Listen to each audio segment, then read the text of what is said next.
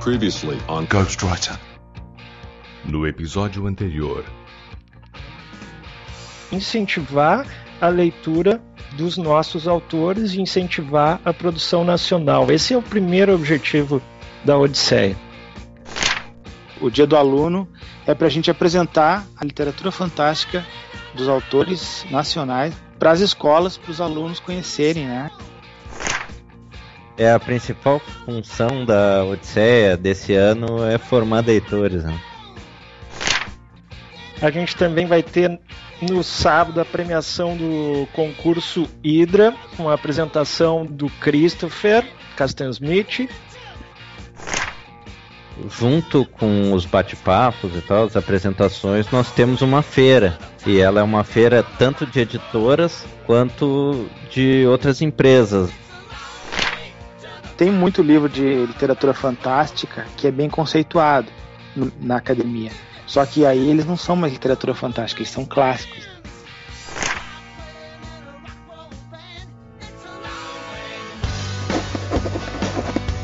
I'm a writer. Well, I'm a writer actually. I am a writer. Ghostwriter.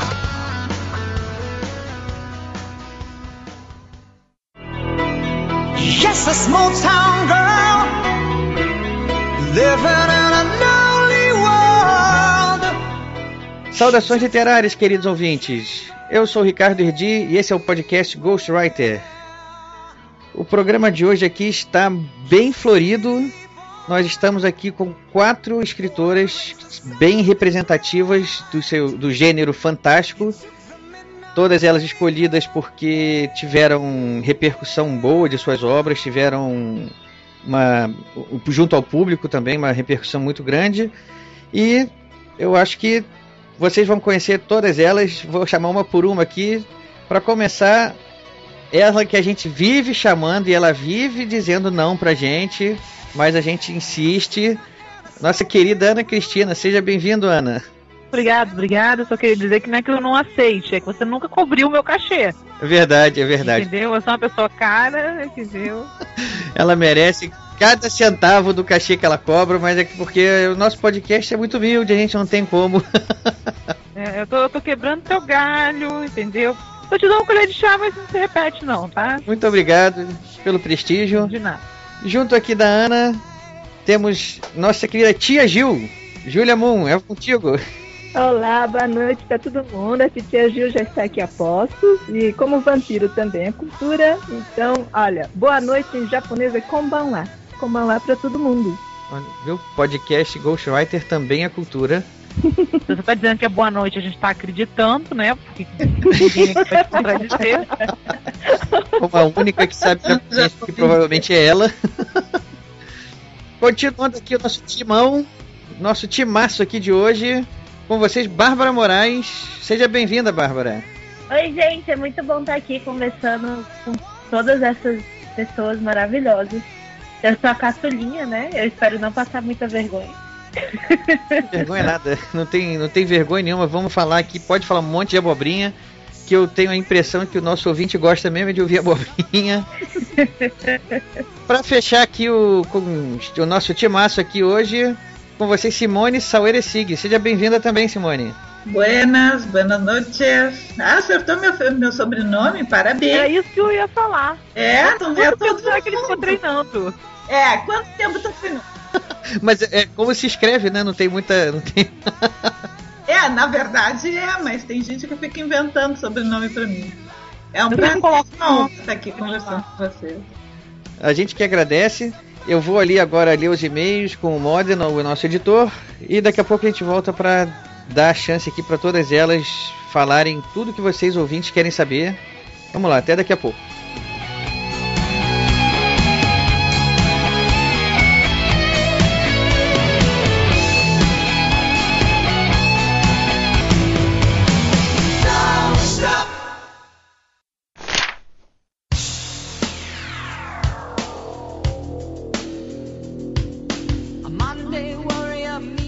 Salve, salve amantes da literatura. Eu sou o Rafael Modern, editor do podcast, e sejam todos bem-vindos a mais nova leitura de e-mails e recados do podcast Ghostwriter.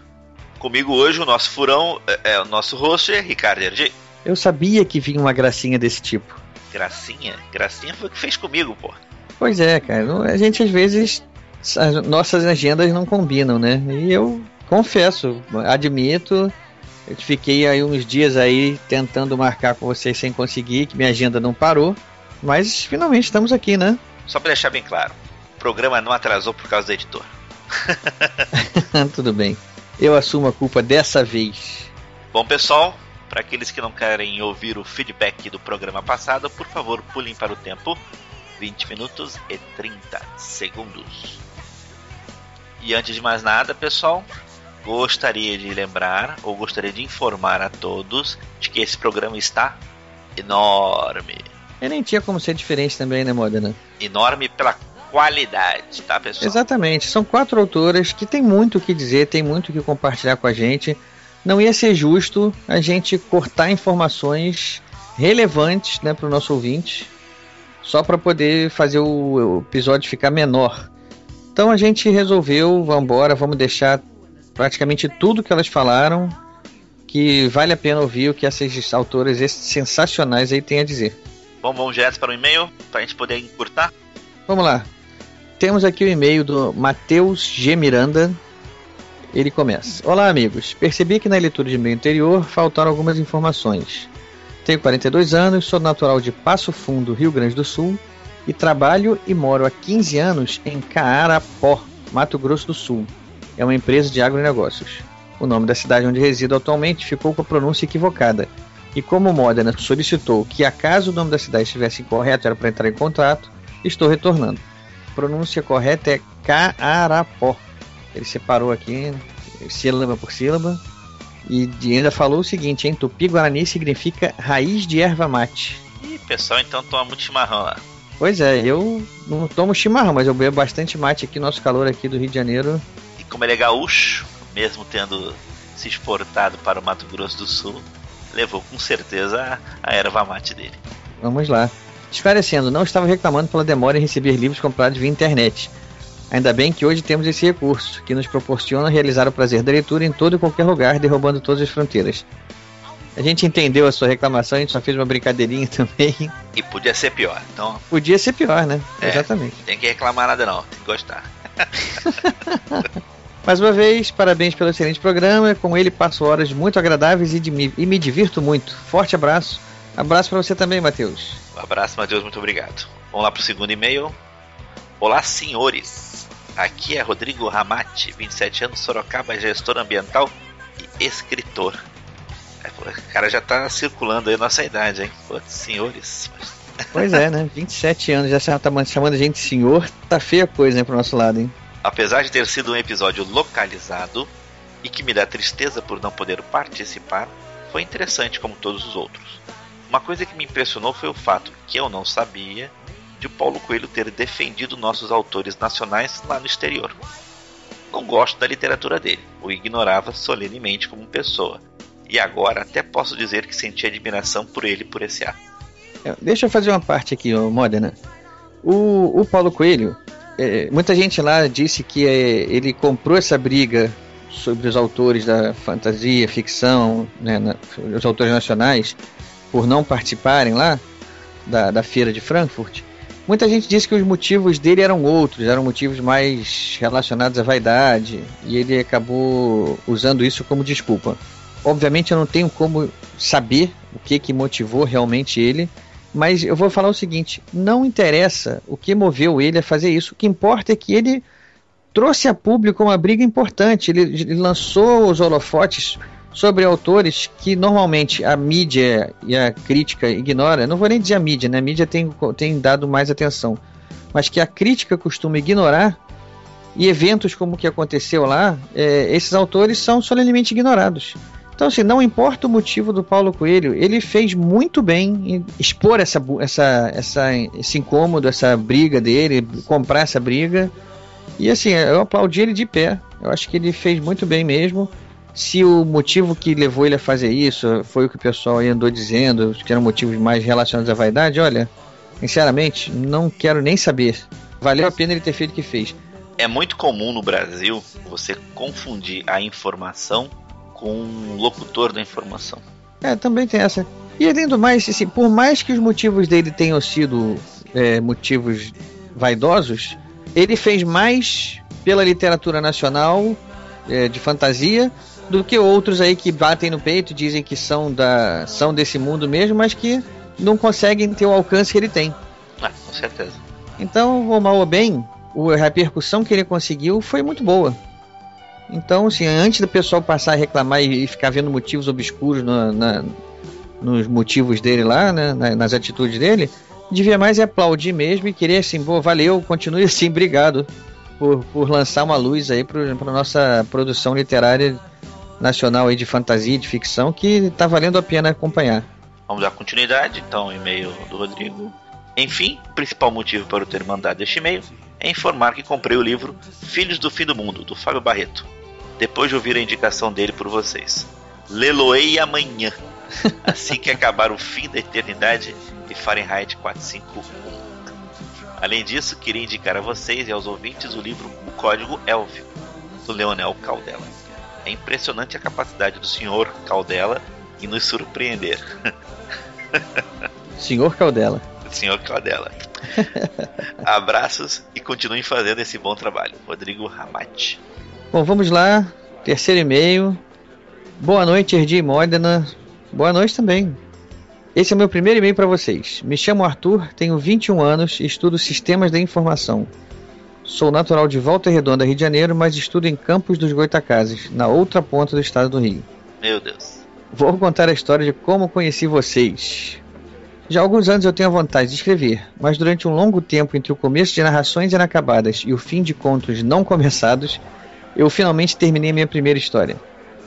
Foi uma sensação fantástica, o que me motivou a continuar escrevendo mas infelizmente é um sentimento que não se manteve por muito tempo. Minha vida universitária estava exigindo muito de mim, logo tive que deixar a escrita um pouco de lado.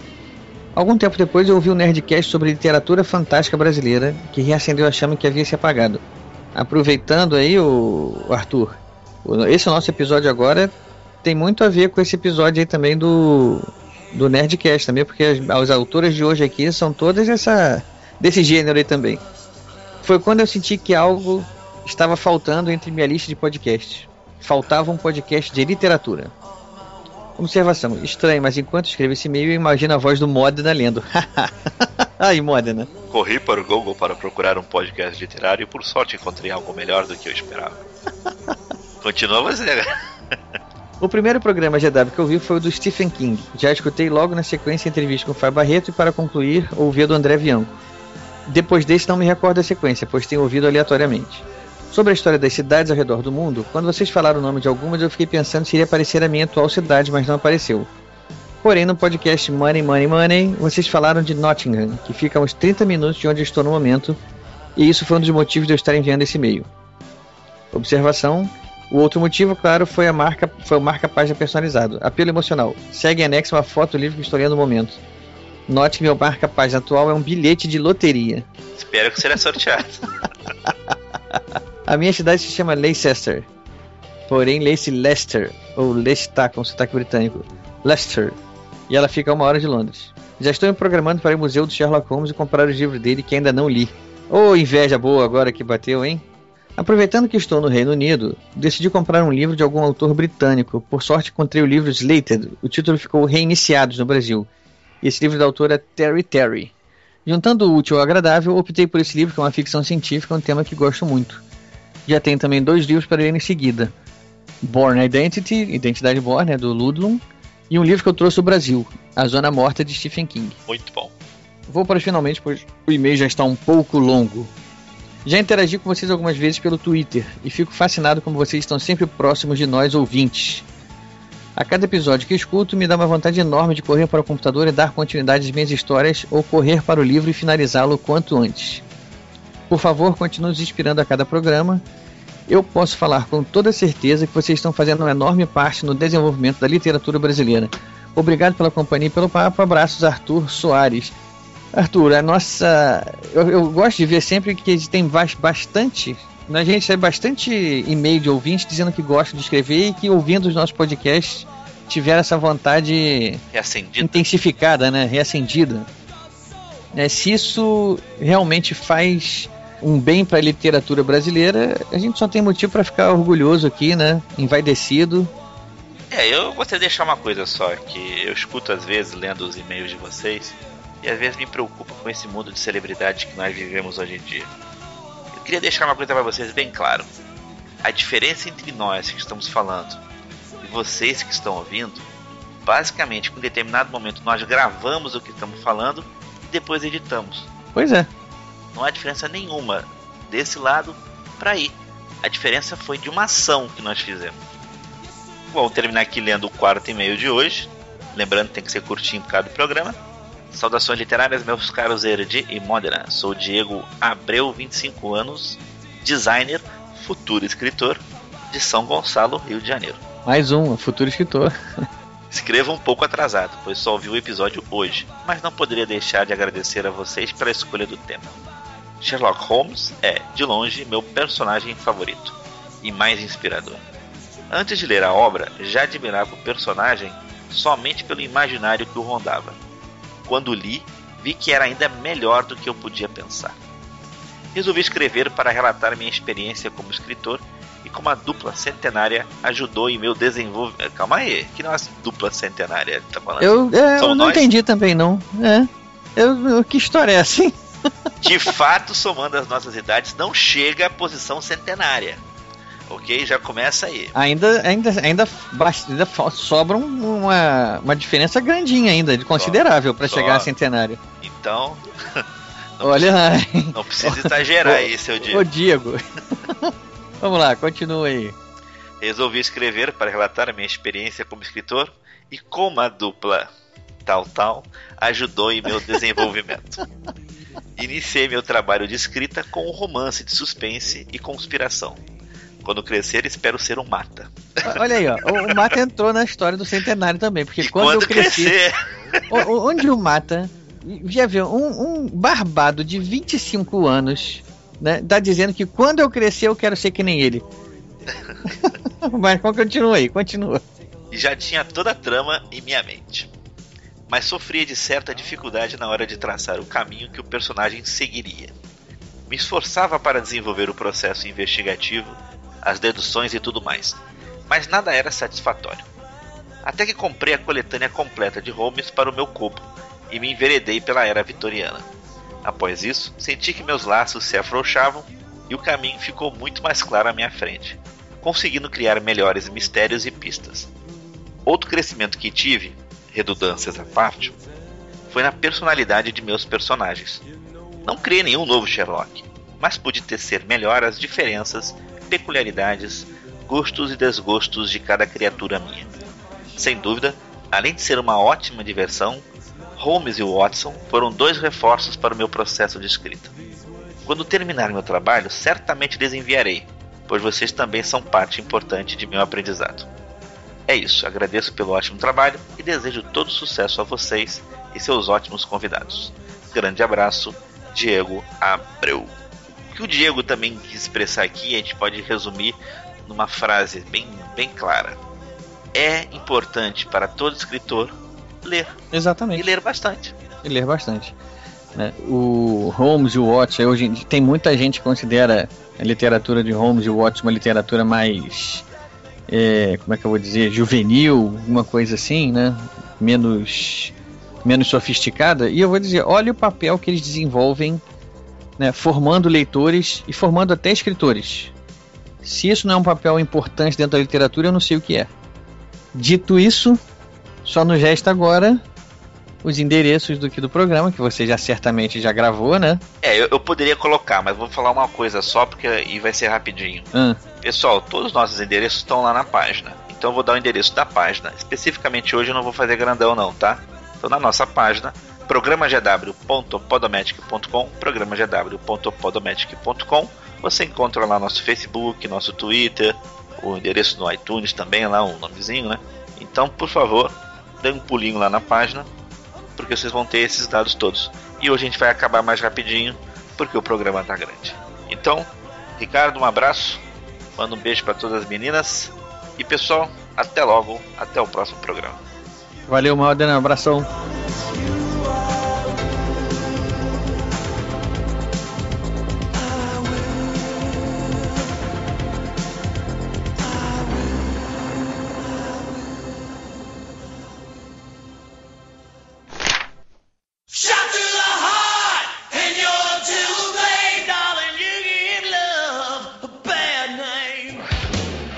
Voltamos aqui então com as meninas todas.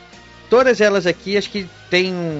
O que liga todas essas escritoras é. Acho que o gênero literário de voltado mais para o fantástico, né? Acho que todas elas têm obras que estão passeando por esse gênero. E obras de destaque. Acredito eu que não, nenhuma aqui é desconhecida, pelo contrário, o nosso critério foi justamente chamar escritores que estão em exceção, que têm aí obras que o público está repercutindo. Então, assim, eu vou, eu vou, sem chamar nenhuma de vocês, eu vou deixar a pergunta no ar e vocês comecem aqui a participar, a responder, que a gente vai se acertando. Por que escrever gênero fantasia? É, o que trouxe vocês para esse gênero, ou fantástico, ou terror, que seja? Por que esse gênero? Vamos lá, quem quer começar aí? Porque de realidade basta a vida.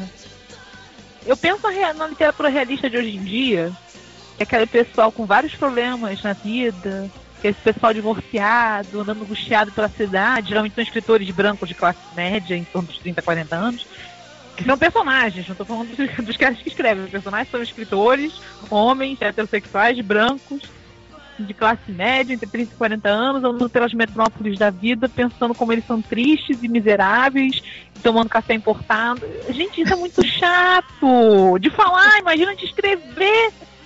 Eu tenho uma, uma, uma, uma, filosofia de vida que tudo fica melhor com dragões. Ah, eu também. Olha, enquanto for na literatura, acho que tá tudo bem. É, essa literatura de hoje em dia, eu acho que é muito ficar olhando para o próprio umbigo, né? Daí fica difícil, de, inclusive, de, de ver novos horizontes para as próprias é. mazelas humanas. Mas, ô, Ana, você levantou essa bola, Ana. Desculpa, Júlia, mas é só para aproveitar aqui o que a Ana falou. Essa literatura que você é, é uma pincelada aí. É, é difícil a gente, é, como é que eu vou dizer, estereotipar. Mas de qualquer maneira, assim, isso, esse tipo de literatura que você está falando, de olhar para o próprio umbigo, de falar sobre essas pessoas atormentadas, que são muito descoladas aí, não é muito uma coisa que a crítica tem gostado, que ela, a crítica tem repercutido bem. A crítica acadêmica, assim, mas. É, eu fiz história na faculdade. Se eu fosse me importar com o que os outros falam, eu tinha feito administração e engenharia para ganhar dinheiro, correto? Ou direito. Ou economia, ou economia. Ou economia, ou ciências contábeis, essas coisas que são grandes. fazer por dois desses cursos.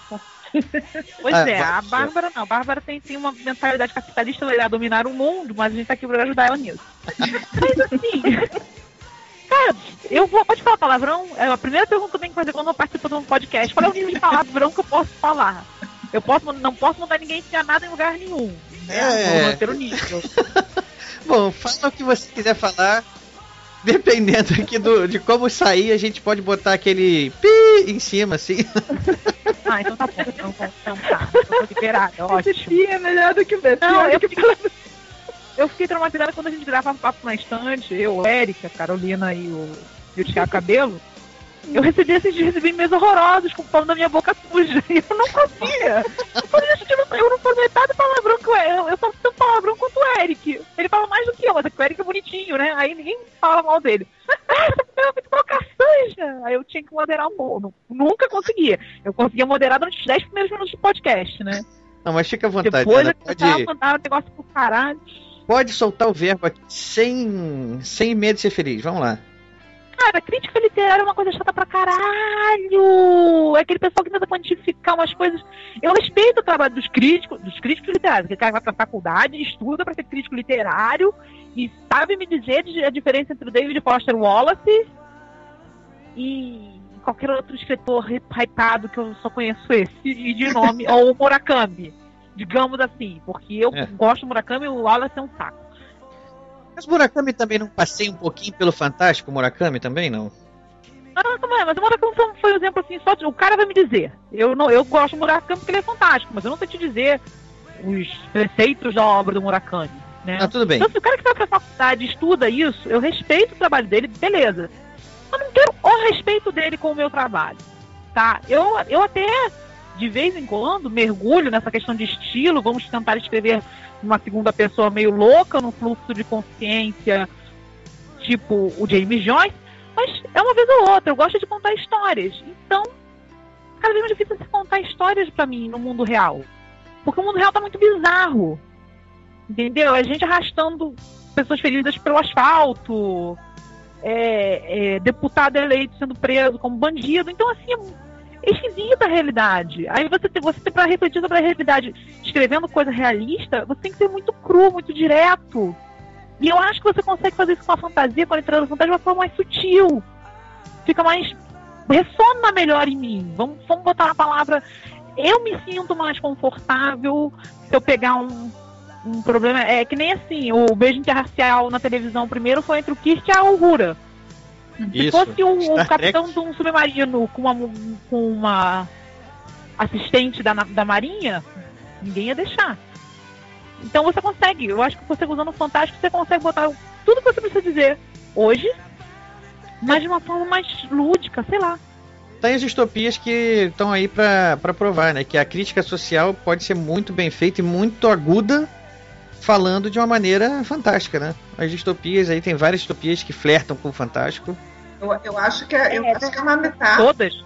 É, todas, né? Que, que provavelmente tem essa preocupação de fazer uma crítica social e ao mesmo tempo estão entretendo, né? Não é uma coisa, como você falou, aquele negócio autorreferente, é, mostrando como eu sou hype, como eu sou descolado e olha como eu sou atormentado, né? Como a minha intelectualidade me atormenta, né? Ah, é.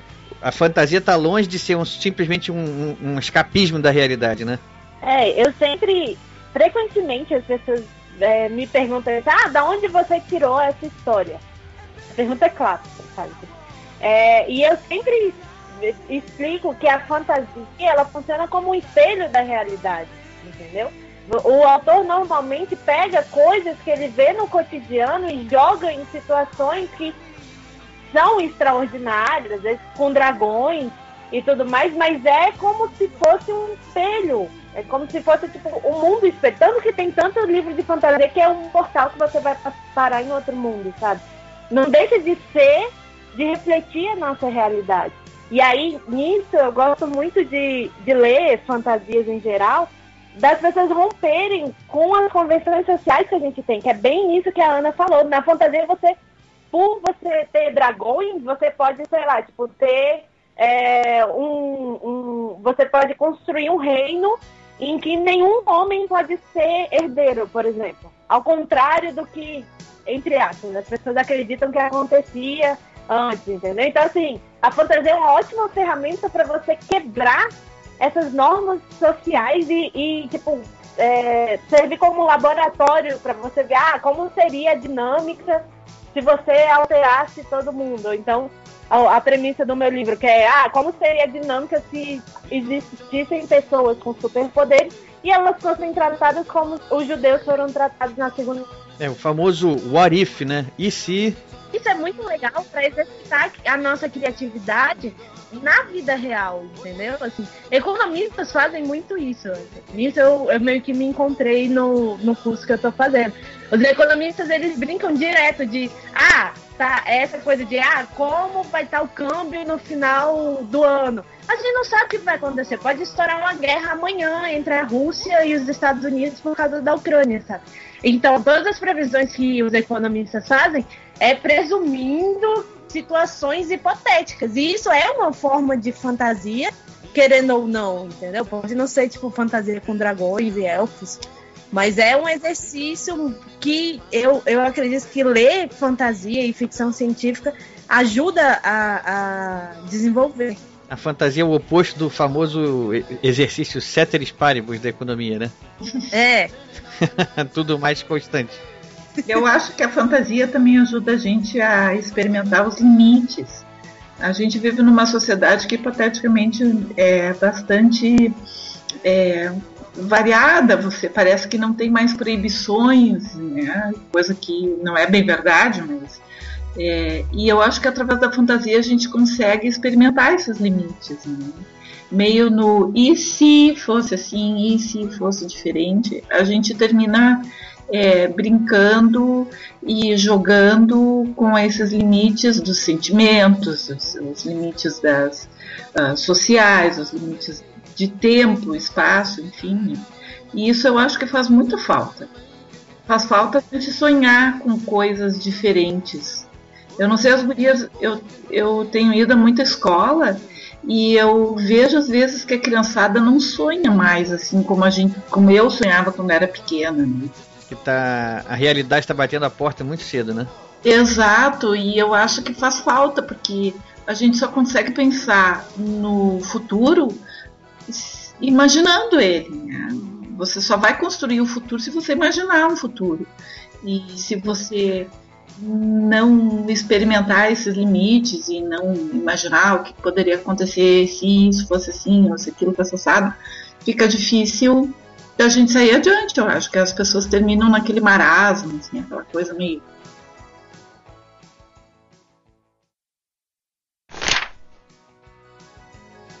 Aliás, eu vou aproveitar isso que você falou, Simone, para lançar uma polêmica aqui então. Se a gente vivesse, imagina que a gente vive numa sociedade futurista distópica mesmo aqui, onde a literatura fantástica foi proibida. Aonde você acha que isso nos, onde vocês acham que isso nos levaria? Que tipo de mundo seria esse?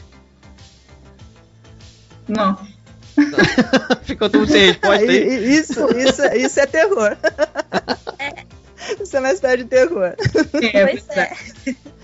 Ah, eu, eu não sei, eu, eu acho que seria uma, uma, uma, um mundo onde a, a imaginação das pessoas estaria muito limitada, né? Assim como a Simone disse. Eu acho que, e a Bárbara, tudo, né? Todos os ramos da ciência vivem também dessa coisa do EC, né? Você vai avançando no conhecimento à medida que as pessoas têm imaginação, né? Para tecer, né, hipóteses, né? E acho que uma literatura fantástica, né, vem desde pequenininho, né, colocando criaturas fantásticas e situações mágicas, tal, isso estimula a imaginação das pessoas, né? E ainda voltando um pouquinho ao que estava falando antes a respeito da literatura de fantasia, acho que tem uma coisa muito legal na literatura fantástica que é você falar para o leitor, né? Que acho que isso que, que difere um pouco em relação a essa literatura mais realista, né? Que às vezes é o que se diz, né? Está olhando muito para o autor, né? A, a, a visão pessoal do autor, né? E não tem muita conexão com o público, talvez seja por isso, né? Que não tem essa popularidade. Mas a literatura fantástica, né? Ele conta uma história. É lógico que cada autor tem o seu estilo, tem a sua forma de contar, né? Mas não é uma história centrada no autor, é uma história centrada nela mesma, no enredo, na, na, na fantasia, na magia, né? No, no, no extraordinário que ela tem para contar ao público. Né? Mas não é, não é uma coisa meio contraditória, assim, um paradoxo, vocês, vocês me afirmarem que a fantasia torna a realidade mais é, suportável é isso, mais ou menos? Eu, para mim é. Para mim é. A literatura de fantasia, ficção científica, todo, todo, todos os gêneros, inclusive o terror, sempre me ajudou a ultrapassar, digamos assim, aqueles momentos mais difíceis da minha vida. Eu, eu, eu acho isso também. Eu acho também que a fantasia ajuda você a enfrentar o dia a dia com soluções mesmo, não é simplesmente o escapismo. Ajuda de uma forma que você consegue imaginar soluções, você, você fica mais criativo, né? Você consegue pensar em hipóteses diferentes, né? Então eu acho que ele é também um instrumento para você exercitar sua cabeça para conseguir solucionar as coisas do dia a dia de uma forma mais criativa. É, e inclusive mais esperançosa, né, Júlia? Porque eu acho assim é, eu fico pensando no Senhor dos Anéis, né? Que é o, que é o meu predileto, assim. E me imagino aquela situação tão difícil que os personagens estão no final do livro, parece que não tem esperança, parece que, que eles não vão ir a lugar nenhum, mas no final tem uma esperança. Né? Eu, e eu acho que às vezes isso faz falta na vida das pessoas. Sim. O Senhor é. dos Anéis é, é uma ode ao ao, ao, a pessoa, ao homem comum, né? Que é o hobbit, Exato. né? Que, não é? Você tem É. força com a sua criatividade, sua coragem, você vencer né, É, as grandes A impressão que dá é assim, qualquer um tem força para passar pelos transes da vida, né? Para conseguir sair bem disso. É, e não só assim ser reconhecido pela força, mas também ver a graça, né, a diversidade, né, do, do fato de ter pessoas diferentes, né, com origens diferentes, né, e você conseguir entendê-los, você conseguir dar valor às diferenças entre as pessoas, né? Então lá são anões, são né, elfos, tal, mas na vida real são pessoas de outras raças, de outras religiões, né? E todos eles têm alguma coisa a enriquecer nesse convívio, né? É, exatamente, se as pessoas eh, pudessem sempre levar isso, né, para sua vida, para dizer, ó, as diferenças elas não separam, elas somam. Sim. E é assim Bom, que a gente faz. Eu, eu escrevo sobre vampiros, né? A maior parte da minha produção é de vampiros, né? Histórias de vampiros. E eu acho que não tem criatura assim é, mais marginalizada do que um vampiro dentro de um universo, porque ele vive no meio das pessoas, ele faz quase as mesmas coisas que ele, só que só pode sair à noite, tem uma série de limitações e ainda por cima ele, ele se alimenta delas, né? E brilha no sol. É. Parar. Então, de certa forma, Mas todos peraí, os seus livros- vampiros, Júlia, vamos aproveitar que já que você falou dos seus vampiros Não, aqui. não sai a luz do sol, não. Eles, eles Não brilham? brilha. Ah, não brilha, não. Eles não saem na luz do sol porque eles brilham e eles ficam com vergonha. Tá É, ou então quando pega um fogo, né? Daí dá aquela labareda e eles ficam bem brilhantes. Ah, bom, nesse caso é- foi uma luz muito forte, né? A labareda. É, mas é brilho. É brilho. Olha, eu li uma esse negócio da de refletir a sociedade e tal. Eu li o, um livro. Era o primeiro de uma quadril, quadrilogia, quadrilogia do Daniel Abraham. O Daniel Abraham ele é mais conhecido por ser agora o roteirista dos quadrinhos do Game of Thrones. Ele é meio discípulo do do Martin e ele é economista. Ele tem a formação dele econômica. O livro dele é sobre um sistema econômico de uma cidade que produz algodão. E ela só produz o algodão do jeito que ela produz porque tem um espírito que um mago controla para produzir aquele algodão. O mago é um poeta beberrão, que você para controlar o, o espírito você tem que ser um poeta. E o, tudo que o espírito quer é morrer. Ai, E o aprendiz do mago tá chegando nessa no meio dessa situação. E ele é um cara bacana, um cara de bom coração, e ele tá assim, ferrado na vida, porque ele não sabe se ele mata o espírito, liberta aquele, aquele espírito pra ele ficar livre e sair daquela merda, ou se ele mantém a cidade, onde tem várias pessoas que dependem do comércio de algodão. E eu acho assim, onde você vai ler uma obra realista que coloca um dilema desse?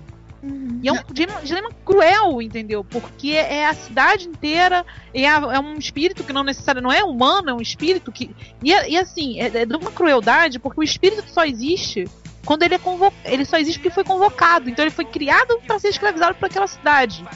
Aí, quando eu li isso, me levantou um monte de questão e tal.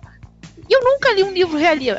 Ah, na fantasia que escapista, eu nunca li um livro realista que me fizesse pensar em questões como é, é, liberdade, é, bem comum, a- o balanço econômico de um lugar depender de uma pessoa só, ou de uma ação só, de uma empresa Não, só. e, e- e também o bem individual versus o bem comum, entendeu? Assim, Exato, tipo, até onde vai? Egoísmo, né, também, né? Vale o bem comum, sabe? O sacrifício pessoal, o egoísmo, né? esse tipo, todas É. essas questões vêm à tona. Agora você falou que foi um economista que escreveu isso, né? Daniel Abraham, a Shade in Summer, que é a sombra no verão.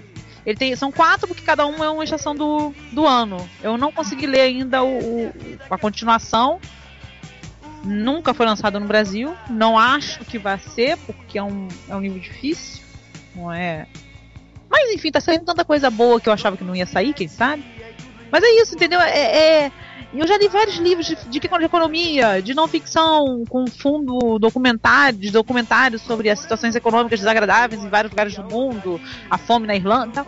Mas é isso, porque o, o- quando você escreve uma fantasia num- num- numa trama dessas, num contexto desse, você traz um universo novo e traz personagens com que você simpatiza e você vive o problema deles. E você vai ler a, a literatura realista produzida hoje em dia, ou ela é um drama histórico, ou seja, e drama histórico pra mim não é realista. como historiadora, eu digo pra vocês, num, num livro passado, num período de tempo. Primeiro que toda literatura especulativa, porque toda literatura baseia-se no EC, né? Uhum. Até mesmo, a não ser uma autobiografia ou uma biografia. E mesmo a biografia eu posso argumentar. Mas a, né, a literatura realista que a gente chama é que quando especula, especula dentro só do que é possível vivenciar no mundo como ele é hoje. Quando você vai O mundo anda tão louco que nunca se sabe. É, o mundo é, pois é, daqui a pouco é. O Neuromancer já deixou de ser literatura especulativa praticamente. Falta muito pouco. Né? Já tá. Fundador de um gênero, né? Neuromancer. É, já há 30 anos e já não é já não futurista. É, já não é futurista. Mas o que eu ia falar então, você, você até chegou a falar sobre esse é, gênero de, de, de, livros históricos, né? De, baseados na história. Também tem um, um, outro filão também que acho que tem muito pouco explorado, que é da história especulativa, né? De pegar algum evento histórico alternativo. Né? alternativa. Pegar um evento histórico e fazer um exercício de que e se tivesse tomado outro rumo, se, se o vencedor da guerra fosse outro. O meu sonho é alguém fazer onde? isso no Brasil com o Jango, sem a, tirando a ditadura e continuando com o Jango, sabe? Tipo... Olha, eu acho. Olha. Não, não tem não. É. Tem o livro. O, tem. Ou tem? Eu acho eu que o Eu não sei. Eu acho que o trabalho do Roberval Barcelos vai nessa linha, Bárbara. Ele tava para lançar é, um livro que... esse ano. Ele escreveu um conto na Fantástica Brasiliana, lá em 2000, que era, eu acho que era justamente, era, era sobre a ditadura militar. Agora eu, não, eu gosto muito daquele conto, mas eu já li tanto. Eu não vou lembrar, mas é por isso. A, a história alternativa é muito praticada, sim, Ricardo, no Brasil, é que ela é... é. O Brasil tem o Gerson. O Gerson Lodi, né? Isso. Isso. Que também que tem bastante histórias nesse sentido aí, né? É. ele é o pai da história alternativa brasileiro, é ele. É, é, a referência, é o a praticante, referência. é o grupo, né? É o grupo unitário de pessoas que escrevem história alternativa.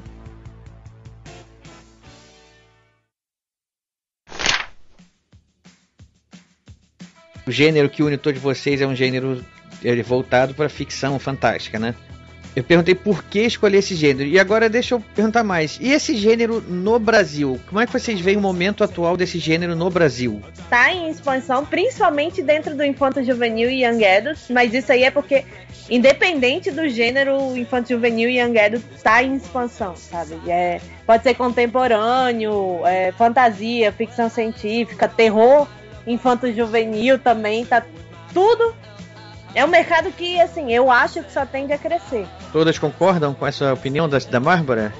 Eu, eu concordo, só que eu acho que tem muita, muita publicação de estrangeiro. Eu acho que tem muito brasileiro escrevendo muita coisa muito bem e que não, não chega a ter o mesmo espaço nas editoras convencionais. É porque eles preferem apostar num trabalho que já está feito. Né? Porque todo mundo sabe que o livro que, que, é, que vem de fora ele já chega no Brasil com um cartaz feito, né? Já vendeu tantos mil exemplares, não sei aonde tal, é, crítica no não sei que jornal. Daí fica complicado do escritor brasileiro, sobretudo aquele escritor que está iniciando, dele conseguir colocar o trabalho dele mais ou menos na mesma, no mesmo patamar, né?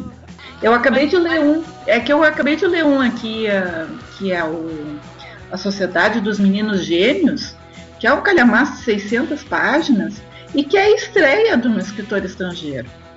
É o romance de estreia dele. E já chega aqui no Brasil com um, um cartaz, né? Eu queria ver qual é o escritor brasileiro que vai conseguir colocar no gênero do steampunk, eu acho que é isso, um livro de 600 páginas e vai ser publicado por uma grande editora brasileira, sabe? Esse processo eu acho que é mais, é mais complicado escritor nacional. Mas isso acontece não só para literatura fantástica, Simone. A, a, a, questão das grandes editoras e dos escritores iniciantes, ela é realmente complicada se você escreve literatura fantástica ou se você não escreve literatura mais realista. Geralmente são, são nomes que já têm alguma formação ou em pequenas editoras ou ganharam prêmios. É só você ver, o catálogo da Companhia das Letras é de brasileiros é gente que ganhou prêmio, que ou que é roteirista de televisão, que tem alguma algum nível de, de, de cartaz, né? Como Penetração na mídia. De penetração na mídia. Ou na crítica literária em si. A Companhia das Letras, por exemplo, gosta muito de, de, de prêmios literários. Então, assim, a, a situação é ruim para iniciante, independente do, do que escreve. Porém, se a gente comparar 10 anos atrás, que eu acabo de lembrar que eu tenho que responder um e-mail com uma entrevista sobre como eram as coisas 10 anos atrás e amanhã. Então, se a gente for comparar. Grave se depois você passa pra mim, Ricardo, que eu vou digitar. Mas se a gente for comparar com a situação de 10 anos atrás, quando eu comecei, era bem-vindo ao deserto do irreal, não tinha ninguém. Nem Ah, as editoras pequenas. Tinha Devir. Ia nem a. Devir, mas Devir publicava um livro por ano, às vezes. Entendeu? A gente não tinha mais nem a Luz, que era a editora de fandom. Pois era é. ou fanzine, ou a gente jogava na internet em blog, ou então imprimia. Ah, e hoje existe a Amazon, né? Ué, a gente hoje tem o e-book que se propagou. Não em venda, mas em publicação, Deus me livre. Como nego publicando no, no no- no- na Amazon. Tem as editoras por demanda. Isso, isso estamos falando de coisa independente. Tem as editoras por demanda, tem as impressões digitais que botaram os preços lá embaixo para o cara botar, fazer 30 re- livros e tudo. E a gente tem uma miríade de pequenas e médias editoras, algumas médias com, com uma excelente estrutura e um excelente pensamento, começando a olhar, e, e não só autores brasileiros de literatura espontânea, mas autores brasileiros iniciantes, ou com propostas novas, ou com literatura de gênero, como Chiclete, como policial, entendeu? É, que estão começando a surgir com uma coisa profissional. A gente passou, a gente agora já saiu um pouquinho, talvez, do nível do fandom, das editoras de fandom, como Tarja, Draco, Stronho, que são editoras e até a própria, a própria Lee Vermelho, que eu trabalho para Vermelho Marinho, são editoras muito amadoras, mas já tem o pessoal mais graúdo começando a pedir publicação. A Bárbara tá na Gutenberg, que é da Autêntica. É. Um editorial mineiro com uma puta de uma estrutura. É uma editora média, talvez entre as médias seja uma das maiores, entendeu? E que não tem a Bárbara, contratou o Eric Novelo, O talvez tenha o Dinha Notes, eles terem contratado o Eric, é assim, o Eric é cria de fandom. O Eric tava lá em 2004 com a gente lá no Orkut, reclamando que não tem editora. Entendeu? E agora chegou na. Então as coisas estão progredindo. A, a, a- Daisy não escreve fantástico, não, né? A Daisy é. É, não, é, o, É o juvenil. primeiro livro dela não, é, é, é Chiclete seria. Mas ela tá escrevendo um que é muito legal e é fantástico. Então a gente tem assim, a Gutenberg já tá. Já, tá já tem um plantel de escritores iniciantes. Não, e não só esses três, tem de outros gêneros. Bom, e a Gutenberg tem estrutura. E eu tô vendo outras editoras procurando, porque eu não posso falar tudo que me perguntam, né? Porque há uma certa moralidade, um certo contrato de, de privacidade nisso, de sigilo. Mas tem muita editora que vira pra mim, Ana, grande e média, eu queria publicar no autor nacional disso. Você conhece geralmente literatura de gênero? Você conhece algum? E eu indico. Né? Então, sim, ah, tá havendo essa movimentação. Ainda não está chegando no na ponta do mercado, mas vocês têm que ver que o fenômeno é recente. O fenômeno, o fenômeno foi o Sport. O Sport indo pra Verus. Isso foi o quê? Quatro anos? Dois Cinco anos, três. Não, pra Verus Dois. acho que foi cinco. Ele lançou, ele lançou Batalha Independente e depois lançou Batalha pela Verus. Deve ter sido uns quatro anos agora. É, ele- ele- foi quando ele foi pra Verus que eu acho que o quadro começou a mudar. Começou a haver essa coisa do, do autor nacional. Na, na- de literatura fantástica começar a ganhar algum destaque. Aí teve essas negociações da Rocco. Teve o Vianco também, que tem um pouco. Talvez até um pouco antes do Sport, né? Não, mas o Bianco, ele até há bem pouco tempo atrás, ele era um fenômeno de nicho. Ele vendia ele vende muito. Mas era um fenômeno de nicho. Ele não chegava na, Na grande mídia, né? Não chegava na grande mídia, ele não tinha alcance. Ele vendia praticamente ele sozinho, porque, né, novo século faz É. pouca divulgação mesmo. Mas, então, mas eu acho que a, gente marca a virada desse, desse interesse das editoras com a contratação do Sport pela Verus. Que é aquela coisa, a Record não, não botou no selo principal pra fazer uma experiência, deu certo. Que bom, né? Pelo menos a gente pode é, dizer o seguinte: se há 10 anos atrás, né, como você está falando aí, que era um deserto, hoje ainda, por mais que ainda esteja longe do ideal, mas a gente pode perceber que há uma melhora, então, né? As coisas pelo menos estão caminhando numa direção que apontam para um futuro melhor. Que parece positiva.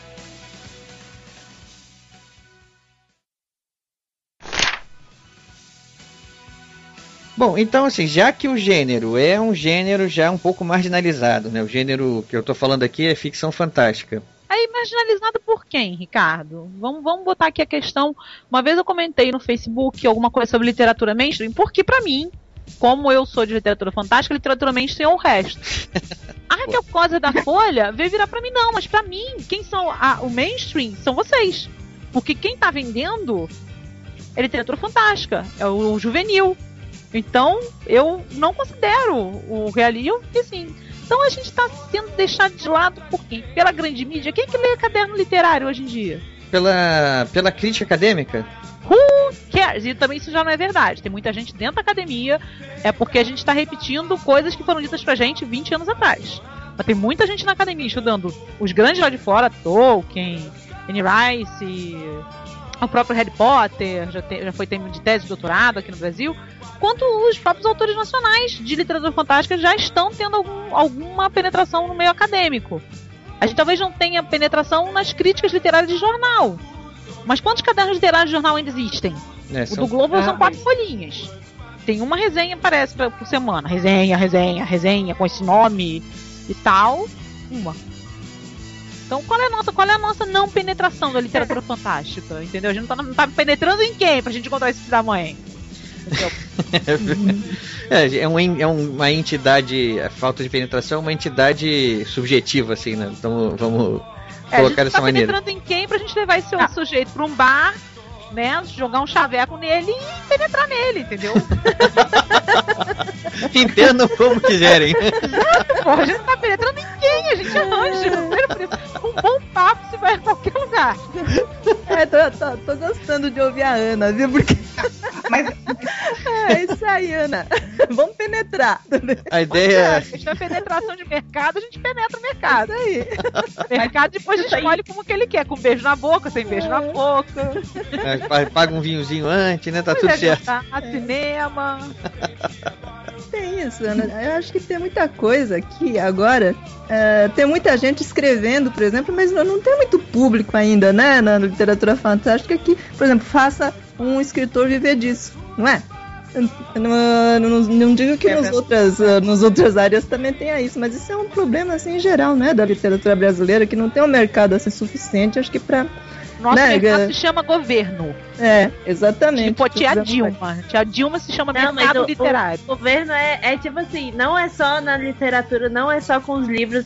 Em todos os campos do mercado, o maior consumidor é o governo. É impressionante. É verdade. É, você, não desde sabe, nossa- você não sabe a quantidade de papel que a gente gasta na Biblioteca Nacional, por exemplo. Eu Uhum. multiplico isso para todas as áreas de serviço público, é um bocado de papel. Isso é, isso é uma, uma estatística é muito ruim que a Bárbara está falando.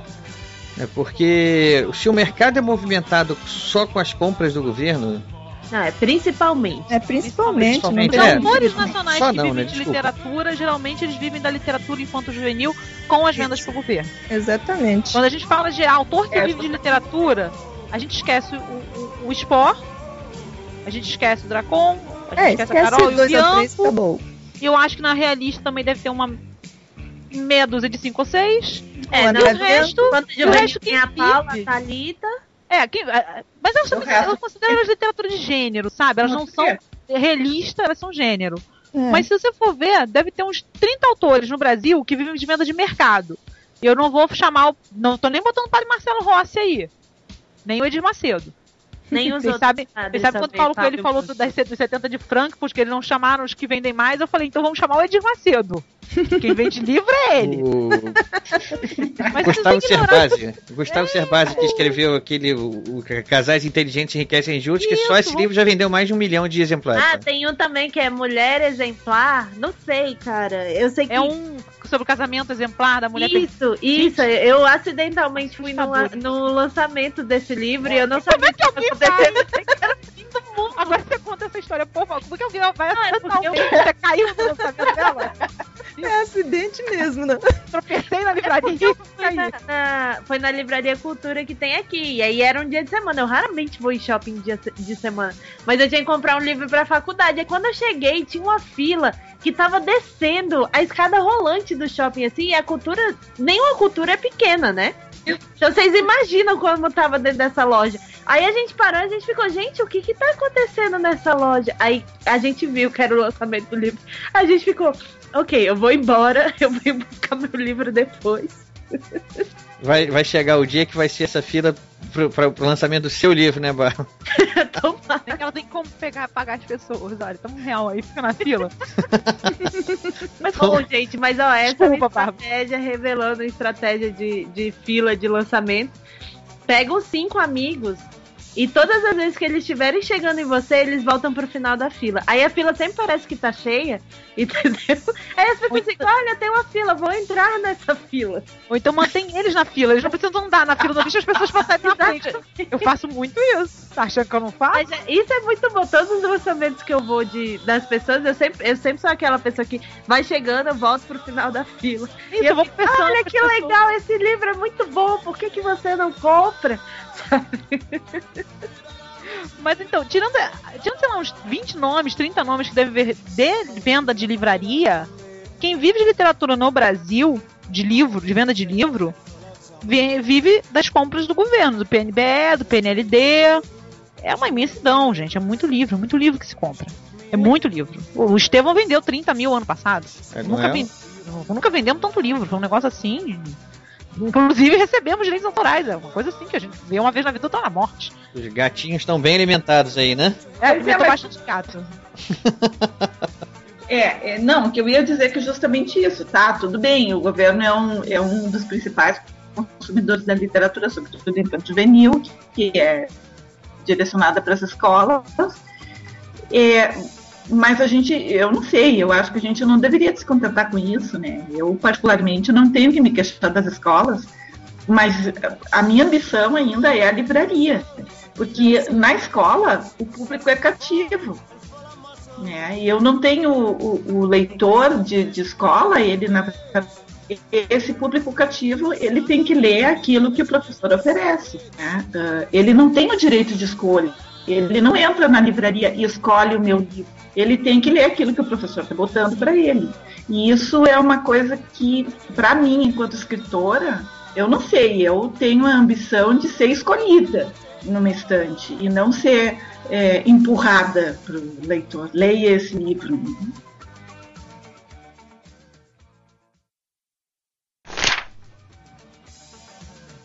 Se há 10 anos atrás era um deserto, é, hoje, por mais que ainda não esteja numa. Cerradinho. Hã? Hoje é um cerradinho, sabe? É, entendi, entendi. Tem, Mas tem uns isso- laguinhos e tal, umas arvorezinhas meio seca. Como você falou, tem escritores aí que estão começando a despontar, como você falou, deu o exemplo do Eduardo, o Bianco, que hoje em dia ele já deixou de ser só um pouco do nicho, já tá. O Eduardo não tá começando a despontar, não. O cara vendeu 500 mil cópias já. Já despontou, já passou na frente, já Tem pontou, razão, tem razão. Repontou, não. já, já se deitou já, né? Já ele já, já despontou e repontou, e ele já, ele já não é parâmetro. Mas é, aí, eu, aí eu pergunto: se o gênero é esse gênero que ainda tá nessa batalha pelo seu lugar ao sol, ou seja, é um gênero que ainda tem algum certo preconceito, como a Ana falou, ainda é preconceito de quem, né? Para ela já está se tornando praticamente a literatura mainstream já, né? Mas aí eu queria tocar num outro ponto para aproveitar aqui a coincidência de que todas vocês são mulheres. E aí eu quero saber, tem diferença no mercado? O mercado olha para vocês diferente por causa disso ou não? Ou já sofreram algum preconceito em função disso? Do mercado, não. Eu nunca. O mercado tem expectativas de você, talvez, sobre a tua literatura. Tem alguma. Desculpa, é só uma coisa. Vocês se sentem tratadas de uma maneira diferente por causa disso? Não. Pelo mercado, pela Não. editora, pelo leitor? Nunca As expectativas são diferentes, eu acho, da literatura em si. Eles talvez esperem uma literatura com um ponto de vista feminino, aí você põe uma caralhada de, É, de isso- aspas nisso, É, né? isso é uma bobagem, né? Mas é uma expectativa, mais não necessariamente são romance, todas. mais introspectiva. essas mais, mais desenvolvimento de personagem, menos ação. É uma Mas expectativa. Isso é um não grande um rótulo. preconceito. Isso é um estereótipo que. Acho que vocês estão aí justamente para mostrar que isso é uma bobagem, né? Não sei, cara. Eu acho que de certo modo, eu não tenho muitas explosões e, e, ação nas coisas que eu escrevo. Eu acho que, de certa forma, eu não tô fugindo tanto da, da fórmula, não. Sabe? Mas vem cá, você, você tá fugindo da fórmula porque você é mulher ou porque é sua escolha? Porque é sua escolha, lógico. É porque eu gosto, eu escrevo porque eu gosto. De que me pagarem, eu escrevo porque eu não gosto. Enquanto não estão me pagando em, em Advance, né? Eu tô escrevendo porque eu gosto. Mas assim, o preconceito existe muito mais, às vezes, no círculo de escritores. Assim, mais o, o, o preconceito contra mulheres escritores, eh, escritoras entre escritores e entre os leitores, digamos, não os leitores, não é um leitor comum. O leitor que vai na livraria, ou o leitor que, que pega o teu livro na escola, ele não liga se você tá, é homem, mulher, planta, Time Lord, Vulcano. Dragão. Ah, é, dragão, às vezes o dragão acho que você venderia bastante. É, né? Ia, ia é, ser muito o autor bom. dragão venderia bem. O leitor eventual não está interessado, ele quer pegar um livro e gostar. Ponto. Mas o leitor entendido, que é uma praga dos tempos de internet, junto com um comentarista de site de notícias, já, Ana fica antecipando os assuntos aqui. É, porque aquele cara que me virou e disse para mim que o Mago Aprendiz é uma bebe nitidamente da fonte do George Martin. Eu falei, caraca, 20 anos antes, eu da, dei... Ele é, ele é viajante do tempo. Pois é, um Time Lord, o Feixe é Time Lord, é um Doctor, a gente não tava sabendo, olha só. Entendeu? Assim, você tem que conviver com, com um leitor entendido, comentarista de, de, de Ah, site já- de notícia. Eu já vi mais de uma vez falarem que o Senhor dos Anéis é um plágio do Harry Potter. Sim, é também. gênio com J, hein? Eu já, mais de uma vez. jumento. E, olha, isso não é novidade, não. A primeira vez eu achei que, não, isso é palhaçada. Isso aí é alguém querendo. inventou essa polêmica só pra poder ridicularizar. Mas a coisa se repetiu. Tem coisas no nível. Mas assim, tirando. Então, assim, esse grupinho que olha assim, às vezes pra mim, certos contos que eu escrevo, ah, por exemplo, o Crônicas de Espada e Magia. Sou a única mulher. Aliás, eu tenho uma, uma, um certo histórico de ser a única. Fui a única presente do grupo de leitores de ficção científica. Fui a única mulher numa pá de coletâneas que só tem sacudo. Aí nessa Crônicas de Espada e Magia, o cara ficou puto comigo. Que coisa de espada e magia é essa que as pessoas não se matam e não tem sangue e não tem tripas? Eu falei, você queria uma buchada ou uma dobradinha ou você queria uma literatura, meu filho? Aqui é tripa, vai comer dobradinha. Né? Ele veio falar comigo todo. Quer dizer, depois, claro que eu não respondi isso aí, foi mentalmente, porque eu sou uma pessoa que. Né? Eu respondi, é o que eu quis escrever. Quando me pegaram espada e magia, eu sei, eu conheço o gênero, mas o que eu quis escrever foi isso. Aí tinha que ser mulher mesmo. Eu, Beleza, meu, meu querido.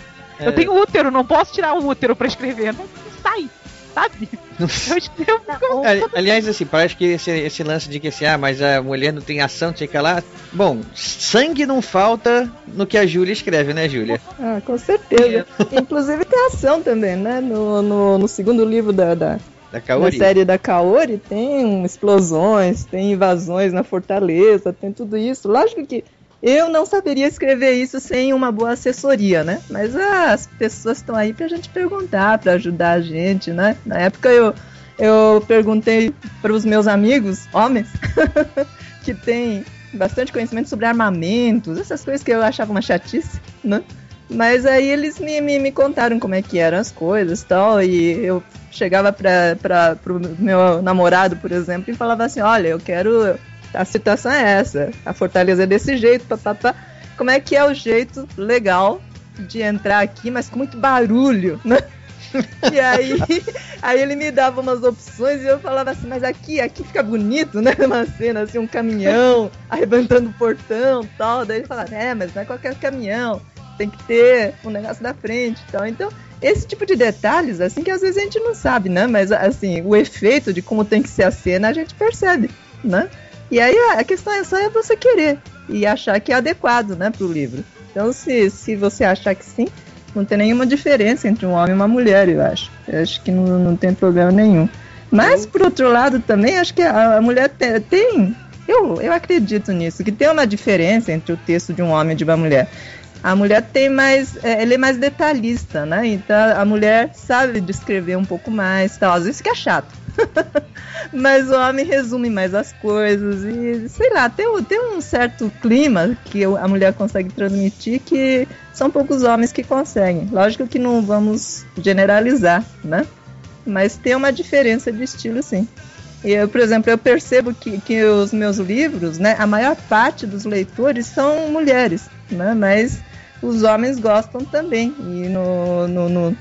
Acho que a, a princípio as, as, mulheres são mais atraídas porque a protagonista é uma mulher, né? Uma vampira é. japonesa, né?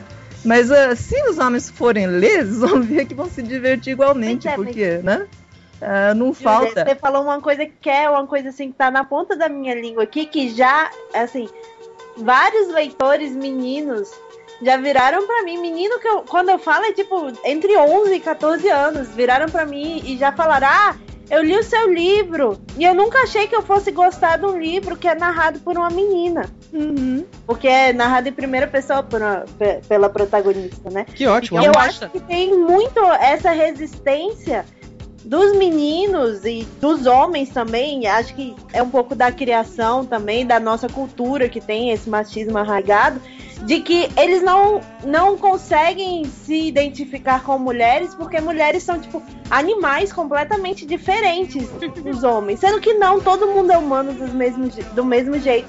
Todas as pessoas têm. É, dificuldades e motivações semelhantes, entendeu? Então, assim, do mercado eu não vejo muita resistência, mas às vezes eu vejo dos leitores, assim, é, é um é um pouco fato, assim, que eu observo de que a maior parte das escritoras, a maior parte do público leitor são mulheres. E eu acho que é porque tem essa resistência das, dos homens e dos meninos de olhar, ah, não, é um livro sobre a menina, vai ser chato, entendeu? Então, assim, isso é esse o problema que eu vejo. E aí também. Mas, ô, ô, Bárbara, só, um, só uma parte aqui. O que você está falando, assim, eu até entendo quando é um livro, como por exemplo, assim, da, da Talita, da Patrícia Barbosa, que são. Que, cujos protagonistas são meninas comuns, adolescentes, num, num mundo sem ser fantástico, num mundo real, né? E as, as protagonistas delas são muito identificadas com o momento das adolescentes, digamos assim. E aí os garotos ficam naquela, ah não, isso é livro de menina. Mas um Sim. livro como o que você escreve, como que a Júlia escreve, assim, é, eu, eu posso dizer o seguinte: a princípio não deveria haver essa identificação. Mas acontece, sabe? É, é isso que eu, eu acho Isso é um baita de um preconceito, né? É, a pessoa, eu já vi na livraria uma pessoa pegar o livro, sei lá, Jogos Vorazes, digamos assim. É pegar jogos horários e olhar, ah, não, é narrado por uma menina, vai ser chato. E, e devolver pra edição. eu já vi isso acontecer na minha frente e eu fiquei, respira fundo, conta até 10. Agora conta de 10 a 1, ao contrário, pronto. Mas assim. Eu vou falar uma coisa pior pra você. Eu, a, a, Ana deve conhecer aquelas feiras de livro itinerante que tem no centro da cidade, aqui no Rio de Janeiro. Eu, uma vez, folheando numa barraca lá, parou um senhor do meu lado pegou um livro aleatório assim para olhar, aí viu, aí, é um autor nacional, aí jogou o livro assim meio que com desprezo e falou: "Autor nacional não sabe escrever nada". Dependendo do autor nacional em questão, não poderia nem discordar dele, ah, mas enfim. Ah, eu, eu concordo. Mas assim, a minha vontade na hora era de falar com ele, é, eu, que bobagem né? tá dizendo, né? Mas assim, o cara não pode falar isso sem ter lido, né? Mas de qualquer forma, para mim, por exemplo, eu sinto muito mais um preconceito uh, do público em si. Não por fato de ser mulher, mas eu acho que é, porque eles têm preconceito contra a literatura de vampiros. Né? Então, ah. as, eu já numa dessas feiras, na Primavera dos Livros, lá do Rio de Janeiro, teve um senhor que olhou assim a capa da Kaori e acho que ele imaginou que fosse alguma coisa sobre o Japão, né? Aí quando eu comecei a falar sobre o livro, ele falou: "Vampiros? Não, não, não, não. Não, desculpa. Mas eu já passei da fase e fui embora. Ah, tá, tem ah, Então, é, vampiros, além de tudo, é infantil. Julia, tem uma pergunta pra você. Você acha que ficou pior depois de Crepúsculo? Olha, uh, a princípio ficou bom no início, mas o que eu escrevo não tem nada a ver com Crepúsculo, não. né? E acho que é, os, os, de, os, de livro os... de vampiro não tem. Um é muito diferente do outro. E a maior parte das pessoas que gostam dos vampiros clássicos né, não gosta no Crepúsculo. Então, ultimamente, por exemplo, eu, eu, eu, sinto um grande preconceito em relação aos meus livros por causa de, por parte desse público. Eles falam, ah, não, olha, deve ser que nem o Crepúsculo. Falo, não, não é. Né? Eu não tenho nada contra quem gosta de Crepúsculo, Crepúsculo, né? Que é uma leitura mais leve. O meu, ele é mais voltado para o terror, né? E suspense. Mas uh, o problema é que, como o Crepúsculo ficou muito conhecido, né, tende-se a estereotipar a literatura de vampiros como ele. Né? Então... Mas ela tem seu mérito na medida que ela traz leitores pro gênero. Ela chama, bota um Com holofote certeza. gigante no gênero, né? Com certeza. Eu lancei o primeiro livro da Kaori em 2009, e aí o, a saga do Crepúsculo estava chegando, né? Foi uma loucura lá na Bienal do Rio de Janeiro. Né? Tinha lá, co- como era livro de vampiro, tinha muita gente que levava só porque era livro de vampiro. Então foi uma loucura mesmo. Assim como tem o que não leva só porque é de vampiro, tem aqueles que levam só porque é de vampiro, né? Pois é, é uma faca de dois legumes, como diz. o- Mas de qualquer forma, eu tenho certeza que quem levou gostou. E acho que gostou mais do que se tivesse levado o Crepúsculo. Desculpem. É, eu, eu, Fala, eu já enfrento, eu já enfrento um. Eu acho que é preconceito mesmo, porque ah, a questão é que eu tenho o rótulo de escritora de infanto juvenil, né? É, infantil É, e infanto juvenil. E eu acho que isso é pior do que a questão de ser ou não ser, ser mulher ou ser homem, ou escrever sobre vampiros, porque invariavelmente não interessa o que é que eu escrevo, as pessoas partem do pressuposto que é um livro infantil. Então, por exemplo, eu tenho, eu tenho um livro de contos que é o Contos do Sul, e quando eu. Foi premiado esse livro, né? O pessoal lá da, da Anuário de Literatura é, Fantástica, que conversou aqui com a É. gente, o César, ele recomendou muito esse livro, falou bastante desse livro. Inclusive, o Modena, nosso editor aqui, comprou o livro também, tá para me emprestar aqui, que eu já fiquei com ele aqui, já Compra o não vi livro, dele. cara. Pois é, né? Eu tenho, eu tenho que prestigiar, eu concordo. Ele tem a cara de pode confessar isso. Eu confessei sim. Caramba. Não, porque sabe o que? Eu vou dizer, é muito pior a gente falar assim, não, eu vou comprar, eu vou comprar, e daqui a um ano vai dizer assim, não, até hoje não li. Mas por que aconteceu? Quando o César esteve aqui com a gente, o César falou muito bem do livro. E eu comentei com o Moda também, ah, eu quero comprar, e o Moda daqui a pouco falou pra mim, eu comprei. Aí eu fiquei assim, pô, agora o livro tá aqui do meu lado. Vai ser muito mais rápido eu pegar aqui com ele. Eu confesso, é uma, foi uma. Mas ó, depois você tem que comprar dois pra compensar. Olha só, eu tô te dando, tô dando desconto no cachê e você me dá uma desculpa dessa. Sério mesmo. Não é desculpa, é- eu tô sendo o mais sincero possível aqui. Aí, não, aí, aí imagina você falando, não, eu vou, eu vou tirar umas cópias do livro dele. Ah, não.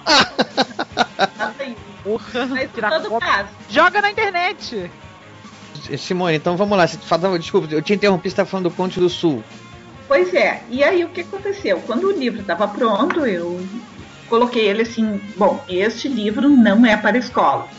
Porque são, são contos de terror, e em alguns deles tem, tem palavrão, né? E a gente sabe que o professor ele encontra alguns problemas quando ele oferece um livro que tem um determinado conteúdo, um determinado vocabulário, não sei, de vez em quando aparece alguém reclamando no jornal, pai, tio, padrinho, reclamando que, o, que, o, que a criança foi ler um puta merda, né, no caso, né, é, num texto, e aí, a- não sei, a família fica revoltada com isso, não fica revoltada com outras coisas, mas enfim, o livro não era para escolas.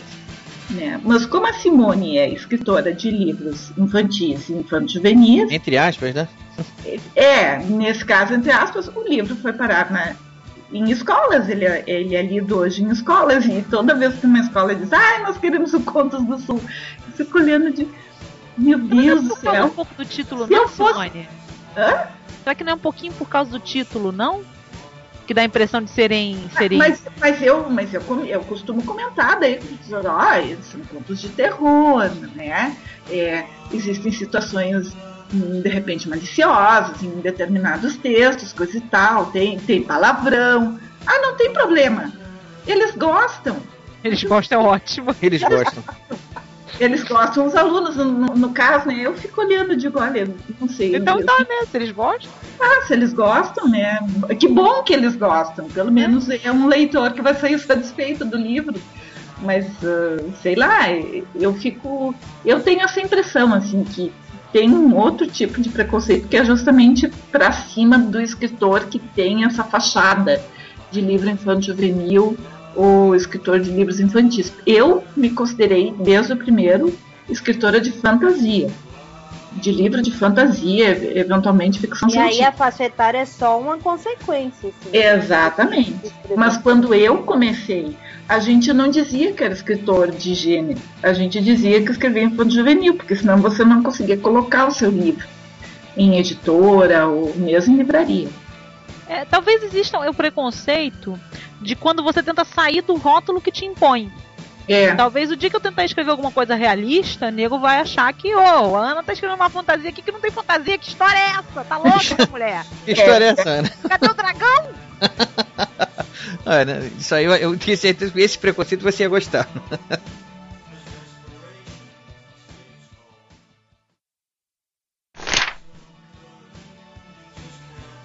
Como é o processo criativo de cada uma de vocês? Para tudo, escreve sozinho, escreve na frente do computador com um monte de gente à sua volta. Como é que você, como é que é esse momento de vocês? Meu processo criativo se resume. Qual é o seu processo? Me perguntaram, Zé, essa pergunta não é uma pergunta muito original, caso você não saiba. Ah, claro que, claro que não, mas é a pergunta Também dele não foi, é né? fácil de responder. Acho que todo ouvinte quer saber isso. Claro do- que fa- é mole. Você quer saber qual é o meu, meu- meu processo de produção? Ah, Eu sento na, na frente do computador, procrastino o máximo que eu puder. Facebook, Facebook, Twitter. É, Facebook. Eu, eu, eu, eu- eu cheguei a um nível de procrastinação que eu procrastino na Wikipedia. Eu procrastino na, na, na- base de dados de arquivos acadêmicos, JSTOR. Eu tenho, eu em um nível de excelência em pro- procrastinação que é um negócio assim, realmente eu deveria ganhar um doutorado nisso. Então eu vou até onde eu não posso mais, onde tá assim, sabe, os cães ladrando atrás de mim e tem uma cerca na minha frente que eu não vou conseguir pular e se eu vou ter que sentar e produzir, meu, meu modo, meu processo é mais ou menos nesse nível, sabe? Aí eu sento e escrevo. Mas aí quando eu sento e escrevo, eu ponho um fone de ouvido, porque eu tenho um filho, um marido. No momento são quatro gatos, mas isso é um número extremamente flutuante nessa casa. Uma empregada, meu pai que grita lá de cima, a minha irmã que chega e toca a campainha, e o meu cachorro. Então eu desenvolvi uma, uma habilidade zen de, de dar uns berros e continuar escrevendo, sabe? Guerra não enche o saco, porra! Às vezes eu não uso porra com ele, é só, é só minha identificação. Ah não! Mãe, Ana não! Ana não! Gato miau, não! Às vezes até, né, e quando tá muito pegando assim, a empre- a minha empregada adora. Né, ela tava terminando de traduzir o Espada de Shannara, cumprindo um prazo bem apertado, e ela vinha no meu quarto. Quando eu tô com um prazo muito apertado, eu me fecho no quarto e foda-se o mundo. Tá tendo apocalipse zumbi, joga o cachorro pra alimentar os zumbis que eu tenho que terminar isso aqui. Nesse nível. Ah, não, o tempo todo, o tempo todo, tempo todo. Falei, Marta, olha só, você quer ganhar teu salário? Quero! Então você vai ter que me deixar em paz. Porque o negócio aqui tá.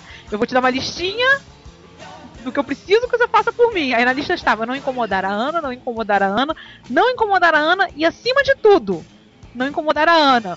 Aí embaixo estava, o Estevão tá lá no, no escritório, que aí ela começou a incomodar o Estevão. O Estevão de vez em quando lança umas pílulas assim Não, a Marta é uma figura, gente. A Marta sobre, é sobre essas surreal. interrupções da Marta, né? A Marta é surreal. Ela tá se tornando já famosa porque o, o É. Estevão brinca com essa situação aí publicamente, a gente que acompanha. Assim, meu de meu processo de criação, ele se resume ao caos criativo. Eu tento coordenar um caos enquanto eu crio. E por aí vai. É, vamos continuar então na minha ordem aqui já do, do que tá aqui no, no, no Skype aqui. Júlia, você é é a Oi. próxima aqui da minha lista. Então, eu assim, eu comecei como contista, né? Então, na época que era contista, eu escrevia em qualquer lugar. Às vezes eu escrevia até no intervalo entre um job e outro lá na, na, na agência, que eu era publicitária, né? Eu era até diretora de criação. Aí eu escrevia um conto e de repente à noite eu punha na internet, participava de um grupo de discussão fazia, escrevia contos de vampiros, né? Mas hoje em dia, ah, quando eu chego, quando eu vou começar a escrever, é, você está escrevendo uma coisa mais longa, né? Então você tem que se concentrar, você não pode. Você tem um monte de coisas que você tem que pensar, né? Você tem que estar dentro da história, não esquecer as coisas. É mais complicado, né? Então eu preciso de um pouco mais de concentração. Mas aí, ah, como eu trabalho em casa, às vezes não dá. Mas como eu só durmo quatro horas por noite, então dá. Que? Aí tem acordo- semelhanças fortes com a Kaori aí, tô ficando preocupado, hein? Ainda bem que tem o É, Skype mas então, gente. daí eu chego, Ainda bem. Então, eu acordo às quatro da manhã, eu vou dormir lá pela meia-noite, ou então até mais tarde, mas geralmente quatro, quatro e meia eu acordo sozinha já. E aí eu escovo os dentes, daí eu já sento, eu tomo um copo de leite, daí eu já sento e já começo a escrever, né? Aí quando chega lá pelas três horas mais ou menos é um tempo mínimo que eu preciso de concentração para escrever alguma coisa razoável, né? Ficar sentar lá meia hora, uma hora para mim não dá. Né? Então esse tempo aí eu fico concentrada nisso, então não entro no Facebook, não vejo e-mails, não faço nada. Aí quando chega lá pelas 7 horas da manhã, que daí todo mundo da casa começa a acordar, né? Coisa assim, daí eu tomo café da manhã, daí eu vou andar lá no Parque da Aclimação, que fica aqui pertinho. Enquanto eu tô andando, eu tô pensando na história, né? Então é legal nessas minhas andanças que eu sempre eu esquematizo, esquematizo a cena, às vezes me vem umas ideias do que eu gostaria de fazer e acabo colocando no livro, né? É muito legal assim para você, para eu pensar o que, que vai acontecer, às vezes. Porque eu escrevo muito em relação a, a uma determinada coisa que eu gosto na cena. Então, ou é uma fala, ou então é um cenário. E aí depois, no fim, fica uma coisa toda co completa, mais complexa. Mas aquilo lá, o que puxou aquilo foi uma coisinha, às vezes, que virou um detalhe na cena. Mas aquilo lá que puxou toda a inspiração, né? Então, essas coisas aparecem na hora. o escritor tem essa prerrogativa de poder, assim, deitar na rede ou então ficar na praia olhando pro mar e dizer, tô trabalhando, porque eu tô pensando aqui em se cenas do livro. Assim, se fosse assim, tava ótimo, tava ótimo. Mas aí, como falei, aí depois eu entro no Facebook e tal, olho, né? Falo um pouquinho com o pessoal aí, que me lê e tal, etc. aí chega é, mais ou menos assim, mas agora eu tô me, me, policiando. Então, depois do almoço, eu trabalho na minha outra área, né? Eu faço os meus trabalhos, meus freelancers de publicidade, que eu ilustro, eu faço direção de arte, então a minha cabeça muda totalmente. Né? Eu até tava conversando com as meninas antes da gente começar a gravar, que, assim, para mim não é muito fácil desligar esse lado do, do, do, literário do lado publicitário, porque é diferente a postura, a sua postura, né? Então, uh, o almoço é mais ou menos aquilo que desliga uma coisa e começa outra, né? Mas eu não me desligo totalmente sempre. Sempre eu tô lendo e-mail, olho o Facebook, respondo uma coisa ou outra tal. Mas enfim, seria mais ou menos por aí. Então, Bárbara, sua vez. Então, até mês passado eu trabalhava, eu estudava e eu escrevia. Aí agora eu saí do estágio e ficou mais tranquilo, mas até fevereiro era basicamente assim: de manhã eu ia para a faculdade, de tarde eu ia para o estágio, ficava lá. 90% dos dias tinha muita coisa para fazer. E aí, quando eu chegava em casa, eu sentava, descansava um pouco, aí eu estudava, e aí, quando ia dando assim, 10 e meia, eu sentava, escrevia, escrevia um pouco. Só que o meu prazo começou a apertar. E aí, ainda bem que o prazo coincidiu com eu entrar de férias. E aí eu passei a de manhã. Eu acordo, acordo, sempre acordo cedo. É, e aí eu sento por volta das 9 horas. Eu começo a escrever 11 horas. Eu não sei o que eu faço das 9 às 11. O que eu fazia. Eu sei. a Ana já matou a charada. Procrastinação. É, eu sou PHD nisso. E aí, aí quando eu ia começando a pegar ritmo de escrita, eu tinha que ir pro estádio. Agora que eu saí do estádio, ficou bem melhor, porque de manhã eu vou pra faculdade e de tarde eu não. Eu fico em casa. Então, ficando em casa, eu consigo. As quatro horas do estádio meio que se transformam em, em tipo, algumas horas que eu fico assistindo seriado. e mais horas de escrita. Ana, o que, que você. Qual é o seu, seu diagnóstico dessas horas aí, Ana? Olha, ela tá ela, ela não chegou a um caso crítico. Não, mas é. eu tô chegando. Mas ela e tá, aí, no caminho. Só, a é força é forte tá nesta. tanto que eu ganhei uma tendinite. Aí essa semana eu tô de molho, tá muito bom. Olha só. Eu vou, olha, vou falar com Mas assim, eu tenho um problema sério que é enquanto eu tô escrevendo uma história, eu tenho ideia para 20 histórias outras hum. histórias completamente diferentes. Então, às vezes, eu tô no meio de alguma coisa, aí eu paro e eu fico, por que eu não posso estar tá escrevendo outra coisa? Não! Aí eu fico, sei lá, tipo, meia hora sofrendo. Ô, Bárbara, chega. Você.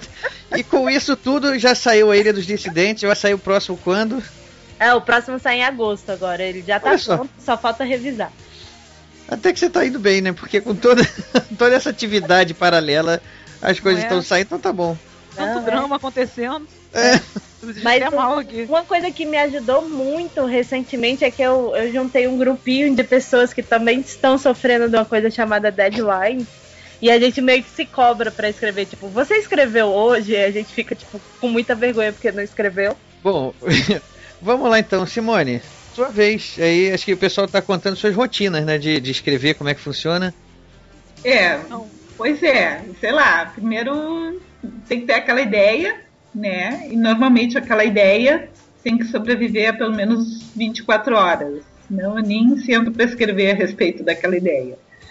É, aí o ideal seria, como eu trabalho normalmente o meu, meu trabalho de fantasia e de terror é baseado em personagens folclóricos, o ideal seria eu sentar, né, e antes de começar a escrever, fazer uma pesquisa, né, me aprofundar no personagem, me aprofundar no cenário, coisa e tal, é coisa que nunca acontece nessa ordem. Normalmente eu começo a escrever primeiro, aí vem aquela parte que você não sabe o que vai acontecer em seguida, daí eu abro o, a paciência, né? Um joguinho de paciência do computador. Aí eu fico paciência. Aí daqui a pouco me viu, ah, podia acontecer isso, mas aquilo outro, e daí, quando conto ou o texto está pronto, normalmente é quando eu vou fazer a pesquisa do personagem, e daí eu tenho que escrever metade de novo. Olha ô, ô, Ana Cristina, você que foi a primeira a falar aí, você agora tá ouvindo as outras. Elas são diferentes de você, não, né? Elas procrastinam um pouquinho menos, só isso. Elas não atingiram o nível de perfeição na arte que eu atingi, mas eu sinto que a força é boa nelas. A Júlia não, a Júlia é muito disciplinada. A Ela Júlia é. não, está, não, não está no ponto, não. Eu fiquei com É, a Júlia que foi o ponto fora da curva aí, que tem uma rotina ali regrada, né? Esse negócio de acordar às quatro da manhã, ainda tô achando que é o Skype que Cara, tá dormir pegando. 4 horas. Dormir 4 horas. Ah, mas gente, isso é. Se puder, eu durmo 24 horas por dia. Pois Eu é, tenho mas eu não inveja de- consigo. Eu, eu- se eu durmo mais do que umas 6 horas, por exemplo, que é, é o dia que eu tô bem cansada mesmo, eu acordo com dor nas costas, toda quebrada. Eu não consigo me concentrar durante o dia, um horror. É, ainda, como disse a Ana, ainda bem que tem um Skype entre nós aqui, porque a Kaori aí é, é quase autobiográfico o Mas negócio. é Ser humano, assim, eu tô com medo é- de ser humano, mas eu não tenho muita certeza de ser um ser humano de quem eu estou com medo, sabe? Não, mas veja bem, é, eu falei que isso era a rotina, não quer dizer que eu fique saindo dela o tempo todo, né? Porque eu, eu vivo saindo. Né? Então, bom. dependendo, você, você tem um trabalho muito urgente na propaganda, você fica o dia todo fazendo isso, à noite, no fim de semana, né? E aí você tem que deixar de lado É. a literatura. E se você tá mais folgado, você fica escrevendo o dia todo, escreve com horário mais livre, né? O processo de criação tem sido bastante atrapalhado pela tradução, porque é um negócio que come muito tempo. Não é?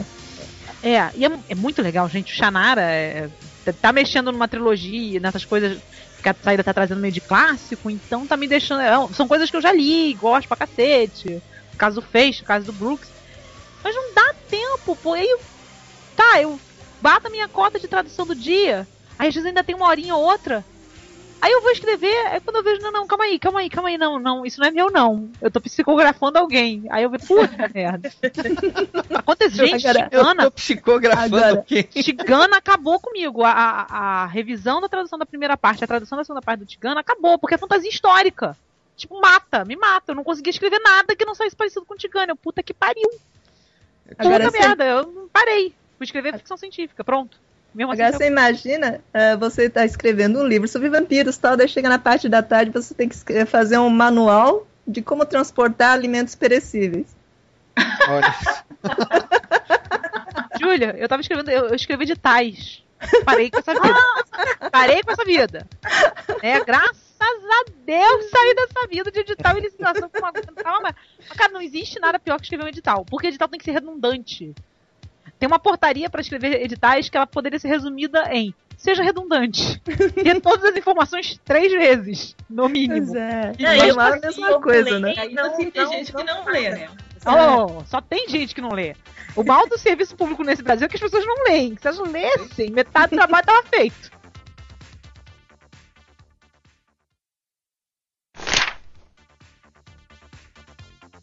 um resumo da obra de cada um de vocês aqui para o ouvinte conhecer mais, poder se direcionar mais, saber quem é que, que escreve mais aquilo que quer ler. Vamos lá.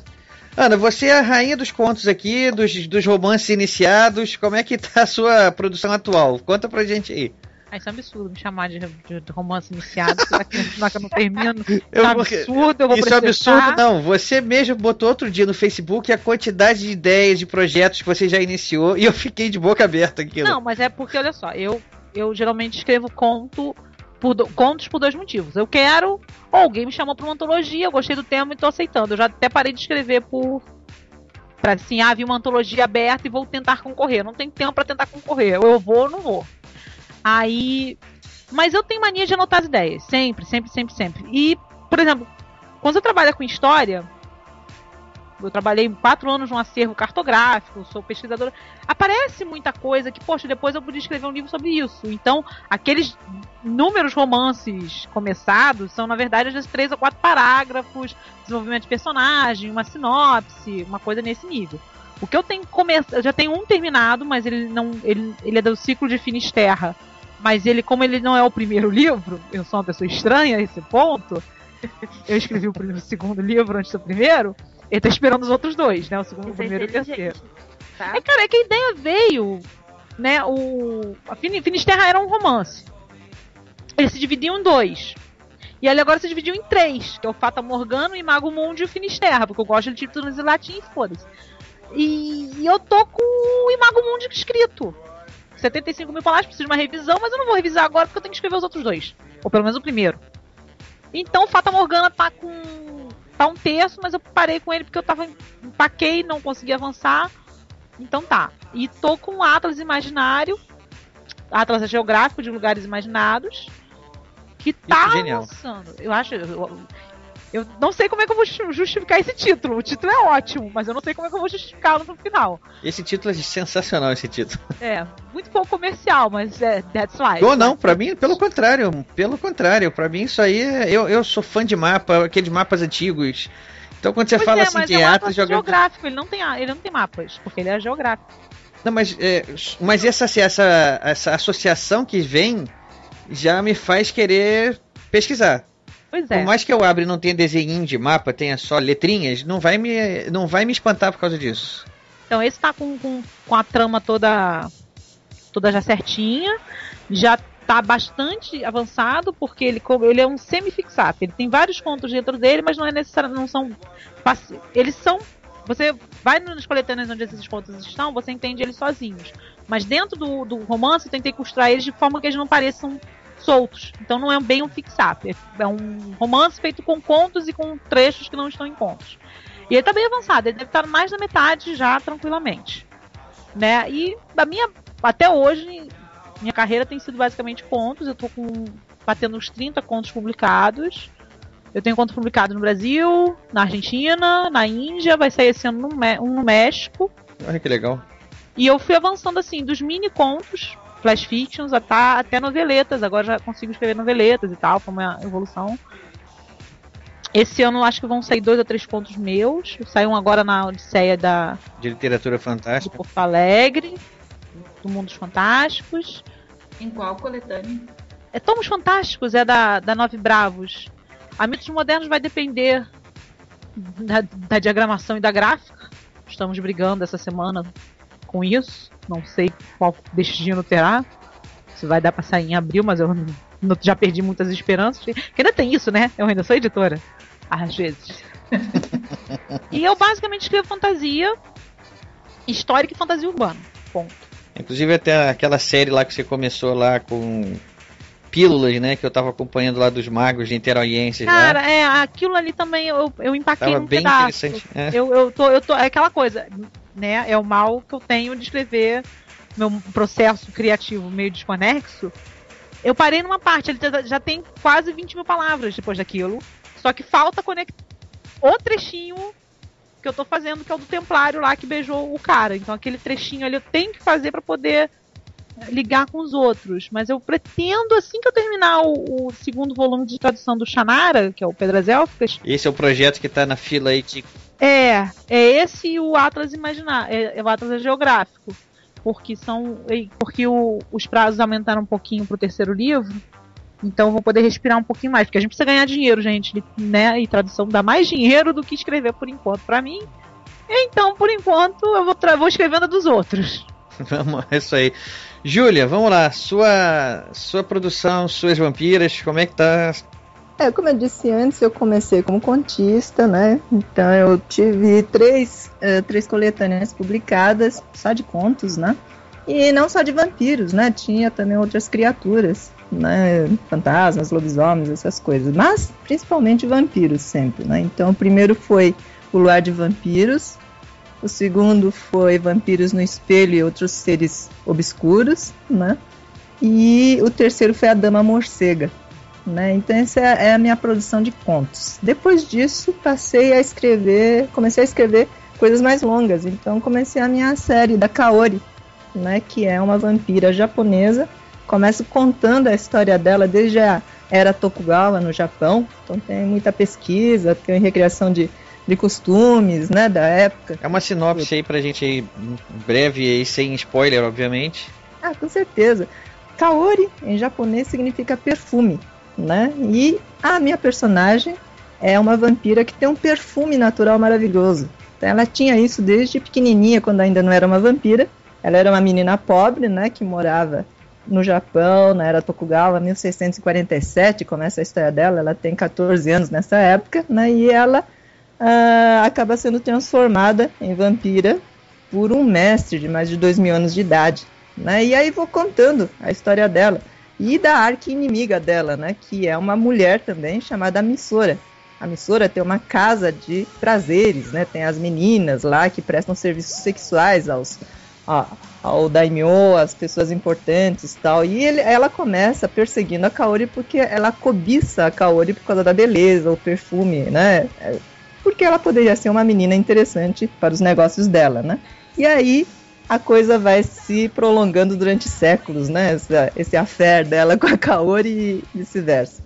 Então, a primeiro, o primeiro livro, Kaori Perfume de Vampira, eu conto esse início, né? E ao mesmo tempo vou contando uma outra aventura da Kaori nos dias de hoje. Eu queria fazer uma coisa assim que não fosse simplesmente uma história de samurais, né? Mas que tivesse também uma parte que fosse brasileira. Então tem uma aventura em São Paulo nos dias de hoje. Aí entra em cena uma organização secreta, né, chamada IBF, que é uma organização que é uma espécie de, de, de um instituto que preserva criaturas sobrenaturais. Então tem lá os estudiosos, né, de lobisomens, de fantasmas, zumbis, sei lá.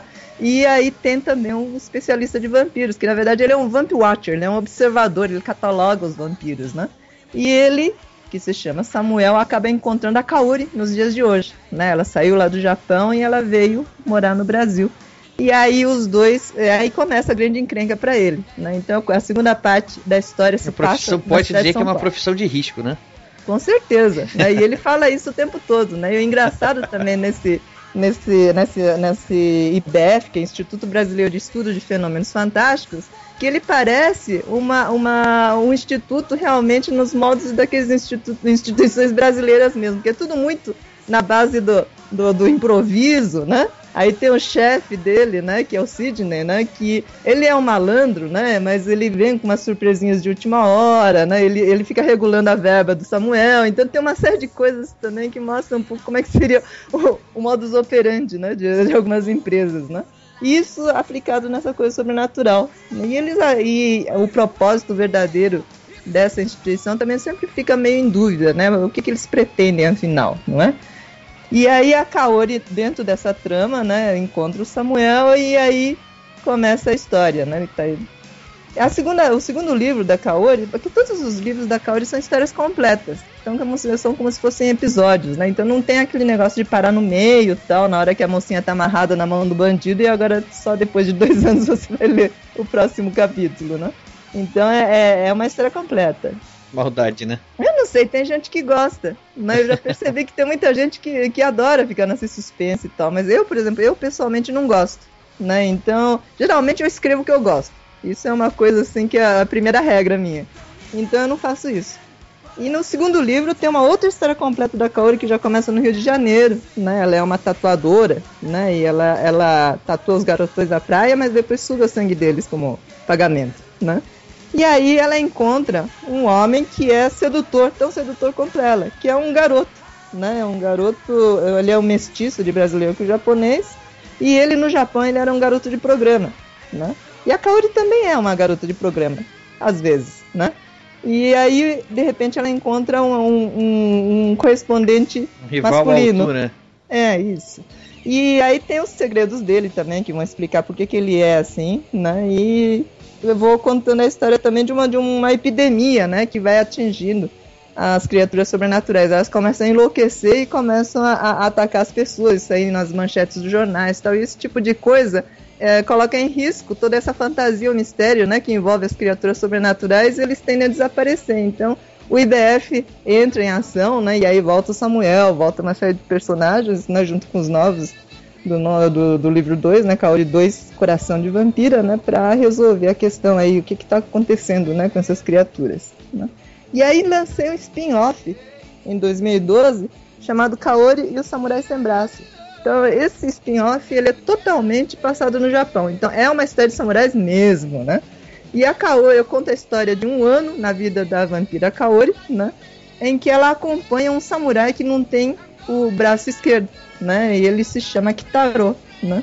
E esse samurai, ele é um matador de monstros. Então ele, ele, ele é contratado para exterminar criaturas maléficas, né? Só que ele tem um grande inimigo, que é uma criatura chamada Shinku, que no, em japonês significa o vazio, né? E essa criatura não tem corpo, ele simplesmente ele é um devorador de almas, né? Ele vai passando de um corpo para o outro, né? Só que né, ele, ele come a alma original, né, da pessoa e fica com o corpo. Só que o corpo começa a definhar depois de um certo tempo, porque não é mais a alma original, ele está lá com o invasor, né? E aí ele passa para outro corpo e assim por diante. Só que ele vai fingindo, né, ser a pessoa, então é muito difícil encontrá-lo. Às vezes as pessoas nem percebem que ele passou por lá, né? Então esse é o grande inimigo do Kitaro e ele não consegue saber onde está o Shinku. E, e a Kaori, como ela consegue é, captar os pensamentos e ler né, os pensamentos, então pode servir de alguma ajuda para ele. Então ele faz um pacto com ela e durante um ano ele, a Kaori e mais a, a, a companheira inseparável do Kitaro, que é uma kitsune, né, é uma raposa mágica, né, que é uma trapalhona, gosta muito de comer, né, ela é muito alegre, ela fala, às vezes ela começa a cantar em versos, né, e essa kitsune chamada Omitsu completa o trio, né? Que são os heróis da história. Então, dentro desse livro, Kaori, o Samurai Sem Braço, tem três aventuras que esses três personagens, né? é, enfrentam criaturas sobrenaturais, né? Muito interessante isso daí. E aí, agora eu tô escrevendo o terceiro livro da Kaori, né? Que vai fechar esse arco, né? E... Mas eu não sei, eu... esse ano eu estou escrevendo em conjunto com uma outra escritora um livro juvenil, né? Então eu parei um pouquinho a Kaori, tô eu estou me de- dedicando, né, a, a esse outro livro juvenil, né? Eu não gosto de falar muito antes que as coisas estejam mais ou menos encaminhadas, né? Porque como depende muito da, da disponibilidade de tempo meu e dela e de dar certo e, e é a primeira vez que eu estou escrevendo com uma outra autora tal, então eu não sei quanto tempo vai demorar, eu não, não sinto assim firmeza ainda para falar muito a respeito, né? Mas eu estou fazendo esse livro. Projeto, um projeto. É, um tá- projeto. E já tá andando, já tem vários capítulos escritos, a trama tá ficando legal, né? Agora vamos ver quando, quando que isso ele vai dar à luz, né? vai, nascer. E aí, eu. A maioria dos meus livros de contos, né, pertencem à Land Editora, e a, e a editora fechou, né? Então tem muitos leitores meus que querem ler os meus contos tal, e tem dificuldade de achá-los tal. Então, eu e a Giz Editorial, que é minha editora, a editora da Kaori, né, a gente combinou de reeditar alguns desses contos. E aí, só que eh, eu não queria repetir né, exatamente o mesmo livro. Né? Então eu, eu percebi que tinha muitos contos meus que tinham eh, mulheres vampiras né, eh, como personagens principais, ou então personagens muito importantes.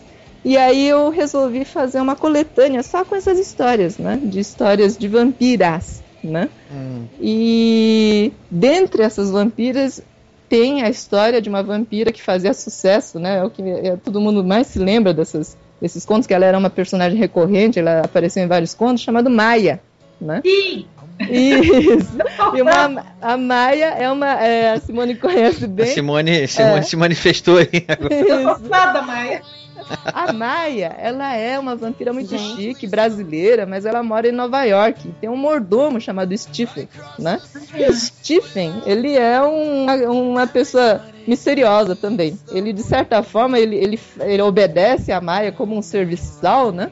Mas ao mesmo tempo ele controla a vida da Maia, né? Que é ele às vezes tem um certo poder sobre ela. E ao mesmo tempo ela tem uma atração irresistível por ele, mas ela nunca sabe se essa atração é baseada naquela necessidade. é, como ele é um humano, né? Essa vontade que ela tem de sugar o sangue dele, ou se realmente é uma atração física, né? Uma coisa realmente de homem e mulher, né? E aí eu escrevi vários contos dela, então eu fiz um apanhado de alguns contos e vou colocar nessa coletânea. E eu vou fechar, eu vou escrever um conto inédito para fechar esse- essas histórias da Maia, né? Então as pessoas sempre me perguntam: e aí, a Maia vai morder o Stephen? Então eu vou Aí. escrever uma coisa que vai Olha aí. responder essa pergunta, né? Um conto que vai. Mistério. Isso. É um mistério da Naya. E aí esse, esse livro ah, já está quase pronto, eu estou terminando agora esse conto, que é o conto inédito, né? E aí eu vou lançar provavelmente na Bienal, né, agora de São Paulo. Bienal de São Paulo esse ano, então, novidades, lançamentos. Isso. Bárbara, você tá aí? A Bárbara acho Tô, que tô caiu. sim, eu Ah, voltei dos mortos, ressuscitei. Então vamos lá, Bárbara. Sua vez aí, fala pra gente um pouco da Ilha dos Dissidentes, que, que, como é que essa ilha surgiu. E vamos lá, sua vez. É, então, A Ilha dos Dissidentes é um livro young adult, que, juvenil, né?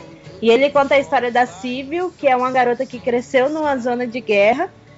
E ela consegue, por um sorteio, ser levada até o, o continente Pacífico por um navio. Só que no meio do caminho, o navio que ela tá naufraga. E quando o navio dela naufraga, ela é a única sobrevivente e descobre que ela tem habilidades especiais e que ela é um anômalo. Anômalos são mutantes. Vamos botar em- nos termos mesmo.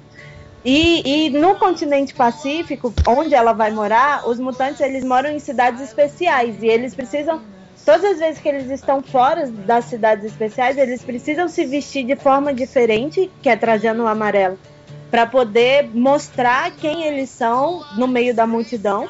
E eles também, quando estão misturados com os humanos normais, eles também têm é, banheiros separados, vagões de trem separados, moram em bairros separados, entendeu? Além das cidades especiais. E só que assim, a vida dela fica muito melhor quando ela vai para essas cidades especiais. Então, ela não questiona, basicamente. Ela foi para aquele lugar, aquele lugar é muito melhor, ela descobriu que é uma coisa diferente do que é, mas ela acha aquilo super legal, porque é outro mundo, sabe? Só que aí ela começa a descobrir que as coisas não são tão bonitas quanto parecem quando ela é convocada por uma para uma missão pelo governo. E aí a partir daí é muito spoiler. Tem muito spoiler, então deixa no ar, porque aí os nossos é. ouvintes agora já estão com a vontade de conhecer o que vai. saber o que vai acontecer com ela, né? Pois é. E a, o, a Ilha dos Dissidentes é o primeiro na trilogia Anômalos. O segundo, ele já foi escrito, tá em período de revisão agora e sai em agosto na Bienal. Não tem nome, apesar de todas as pessoas ficarem constantemente perguntando qual é o nome do livro. Gente, eu tenho que revisar pelo menos primeiro antes de arrumar um nome. Eu tenho, na verdade, muita dificuldade com nomes. É esquisito. Acho que é uma dificuldade de fazer síntese. Além disso, eu publiquei. Eu tenho um conto que saiu na Draco, na coletânea Meu Amor é um Mito, que é um baseado em mitologia celta, que é super legal. Tem um fantasma, tem corvos. Olha que legal. Pois é. Eu tô trabalhando num conto também pra coletânea O Outro Lado da Cidade, que a Ana tá também. Sim, que o meu conto, inclusive, é do Atlas. Eu já. É, que é uma coletânea de fantasia urbana. Também, o próximo projeto, assim que eu terminar de revisar o livro, a minha ideia é fazer uma space opera, mas eu não sei como é que isso vai, vai funcionar. Mas assim, eu também tenho vários contos, eu tenho um milhão de ideias, eu preciso de tempo para sentar e escrever tudo que eu preciso, que eu, todas as ideias que eu tenho. E o, problema são essas séries malvadas, né? Que não deixam que você se dedique a escrever, né? É, e os livros também, sabe? Tipo, também tem a faculdade. É Pois é. Esse mundo malvado que não deixa a Bárbara produzir mais, né?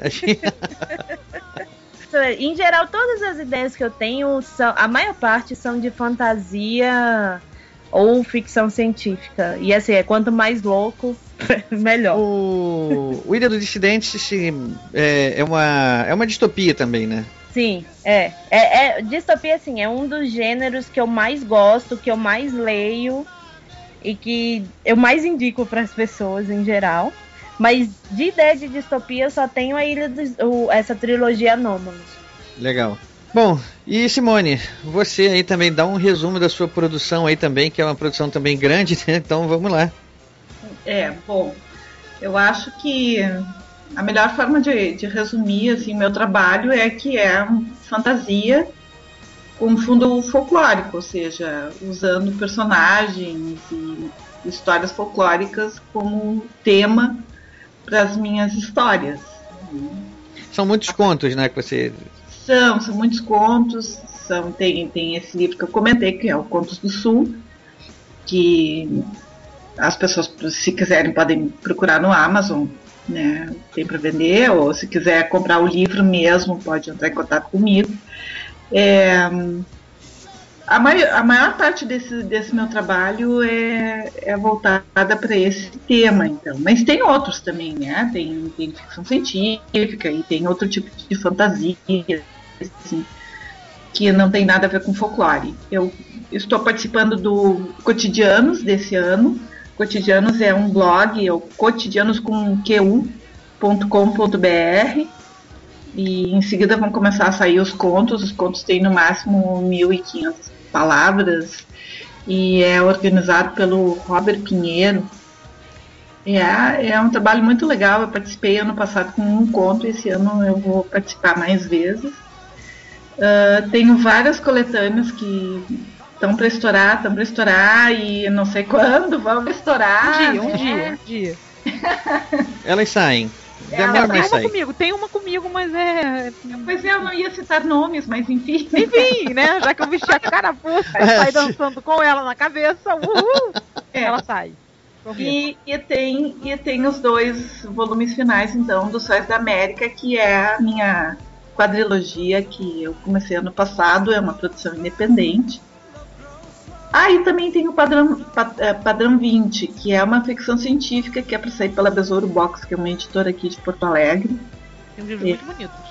Vamos ver, sim, livros lindos, as ilustrações que eles me mostraram são realmente muito legais. A camiseta já está pronta, já está tudo pronto, só não tem um livro ainda. Olha, o que eu acho interessante aqui, olha, só- desculpa, Simone, mas é só, a gente falou aqui com vocês, da, da- vocês quatro aqui só. Entre vocês quatro a gente tem alta fantasia aí, né? Tem terror, tem distopia, tem ficção científica, tem é, folclore, né? uma produção extremamente diversa, diversificada. Né? Para quem reclama da produção nacional que que é pouca, que é limitada, que só conhece o, a galera aí que já está despontando. Olha quanta coisa boa que está aí disponível e que às vezes a gente não conhece por falta de oportunidade de divulgação mesmo, né? É, eu acho que divulgação e às vezes até distribuição. Né? Distribuição também, acho que é o grande gargalo, mas é mais esse mesmo, né? É, Distribuição autor- e livraria é o maior. É. Eu para o escritor independente, eu acho que é o maior per- percalço que tem. assim.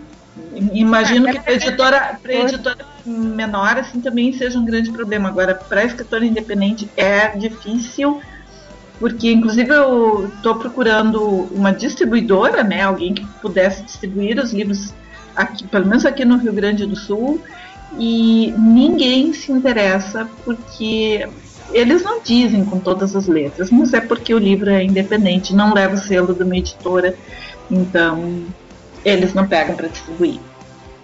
É, é uma pena, né? Porque a qualidade do, do- da produção já, já não, não tem mais, como é que eu vou dizer, não tem mais dúvida, né? Já está mais do que recomendada e referendada aí por, por quem entende, né? Como, como eu dei o exemplo aqui do pessoal lá do Anuário que, que falou sobre a sua produção lá, deu um destaque, né?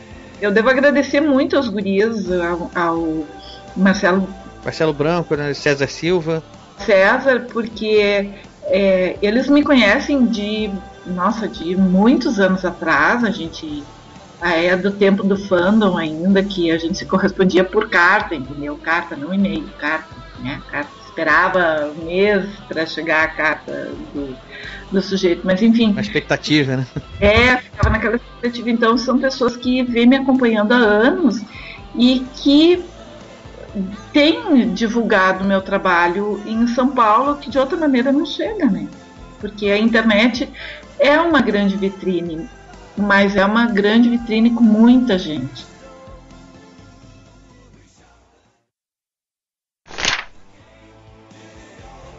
Bom, mas então, pessoal, vamos vamos já aqui preparar então a nossa despedida. Vocês, eu quero eu quero perguntar mais uma última coisa para vocês e deixar vocês também à vontade para fazer o jabá aí, ver onde, onde o pessoal encontra vocês na internet, endereços, Facebooks, Twitters, blogs, essas coisas assim. E a pergunta que eu vou deixar no ar, duas perguntas. Qual o livro que você está lendo agora? E o autor, assim, de cabeceira. Eu posso inverter primeiro falar dos autores depois das referências? Se você quiser. Tá. Bom, eu tô lendo no momento, tô lendo dois livros. Garota Tempestade.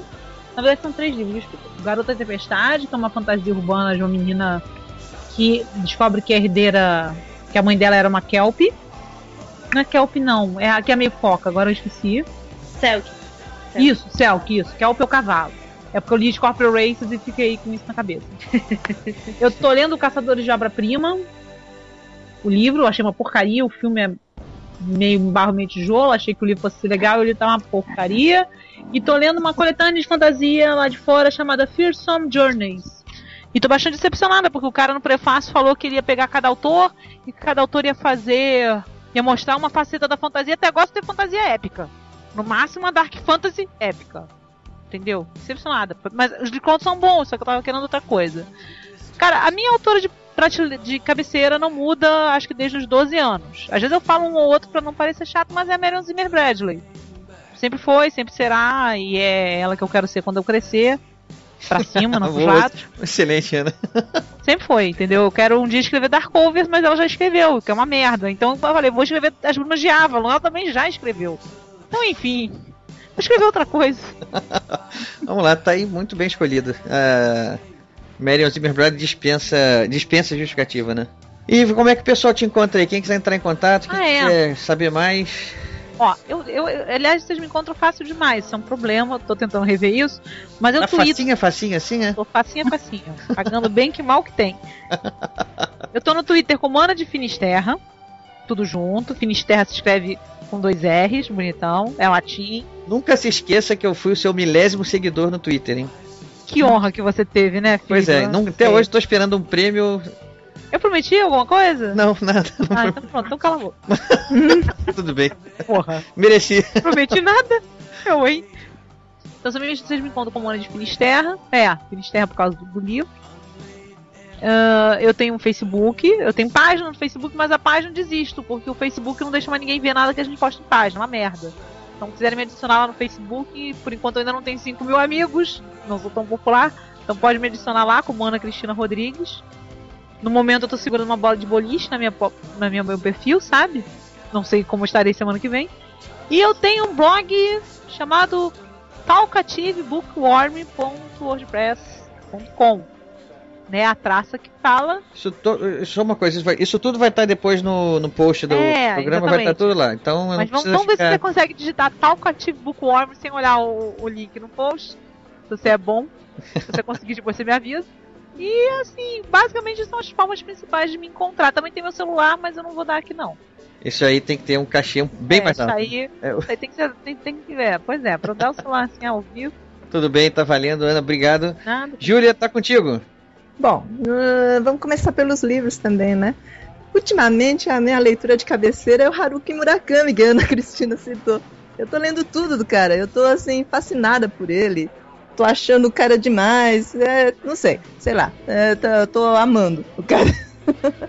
eu li já esse, essa trilogia aí que tá todo mundo falando agora, que é o 1Q84, né? Que é o 1984, em vez do 9 tem um, a letra Q, né? que achei incrível, é muito legal tal. E, e é difícil de falar os livros dele porque é, é, é muita coisa em muita coisa diferente ao mesmo tempo. Ele não tem muito clichê, sabe? Então é interessante, você não você fica difícil de resumir a história dele, as histórias dele, né? E acabei de ler agora o Kafka Beira Mar dele, que eu achei muito bacana. Tem algumas coisas, eu não sei bem se eh, essa, esse meu fascínio também pela cultura japonesa, que tem a ver com as minhas raízes, tudo, né? Talvez possa influenciar, mas eu achei demais. Ele tem alguns personagens que são tipicamente japoneses, que são aquelas pessoas meio andrógenas, né? Tem um, um, um bibliotecário que é, é uma menina que parece um garoto, né? Que é uma coisa misteriosa. Tem um menino que é o menino corvo. Tem um velhinho que fala com gatos, né? Que é muito interessante, né? Ele era um, um menino superdotado quando era pequeno e aí aconteceu um negócio com ele que ele perdeu todas as informações que ele tinha na cabeça e continua assim. Hoje em dia ele é um velhinho, né? E ele tem um, uma, uma missão chave aí na história tal, que é muito bacana de seguir, né? E, aí ele vai contando a história do, dos dois, do menino corvo e o do velhinho que fala com os gatos.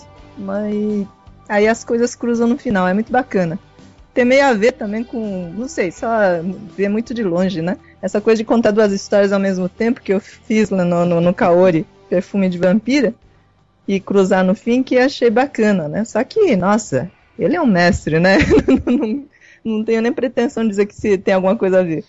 Mas enfim, essa é a minha leitura de cabeceira. E agora eu tô lendo um livro chamado Demon, de Daniel Soares, que eu ganhei de, de presente uns dias atrás, né? e aí tô achando bacana. É uma história na verdade é uma história de suspense, é um policial, né? Só que o, o tema todo do livro é, é computador, né? É computador, ou, a internet, né? E aí é, é, bacana, porque tem muitas coisas que de, de informações mesmo, de, dessa coisa das redes, dessa invasão de redes e, e IPs e não sei mais o que, que, que ele vai explicando de uma maneira muito fácil de entender, o que é um prodígio, né? E a história é muito bacana, tá? Eu tô ainda no começo, né? Mas só para vocês terem uma ideia, começa com um, dois assassinatos que foram cometidos por um cara que já morreu, Eita. né? E esse cara deixou tudo preparado, graças aos seus conhecimentos de informática, para isso acontecer. E eu não tô dando nem spoiler, porque é, é, é o que ele diz no, por causa nas primeiras páginas, né? E aí o resto vai vai explicando essa coisa toda, vai aparecendo os personagens e tô, tô, tô curtindo. Né? Chama Demon, de Daniel Soares. Né? E, bom, a Titia Gil está na, no Facebook quase todo dia. Então, e aí vocês podem me encontrar mais no Facebook mesmo, né? Porque o Twitter eu, eu entro também, mas é mais de vez em quando. Né? E aí, como eu disse, eu tô tentando me policiar um pouco, porque senão eu fico realmente o dia todo aí navegando na internet, conversando com as pessoas, né? Lendo coisas que aparecem por aí, ouvindo música Tantas e vendo filme. Né? Pois é.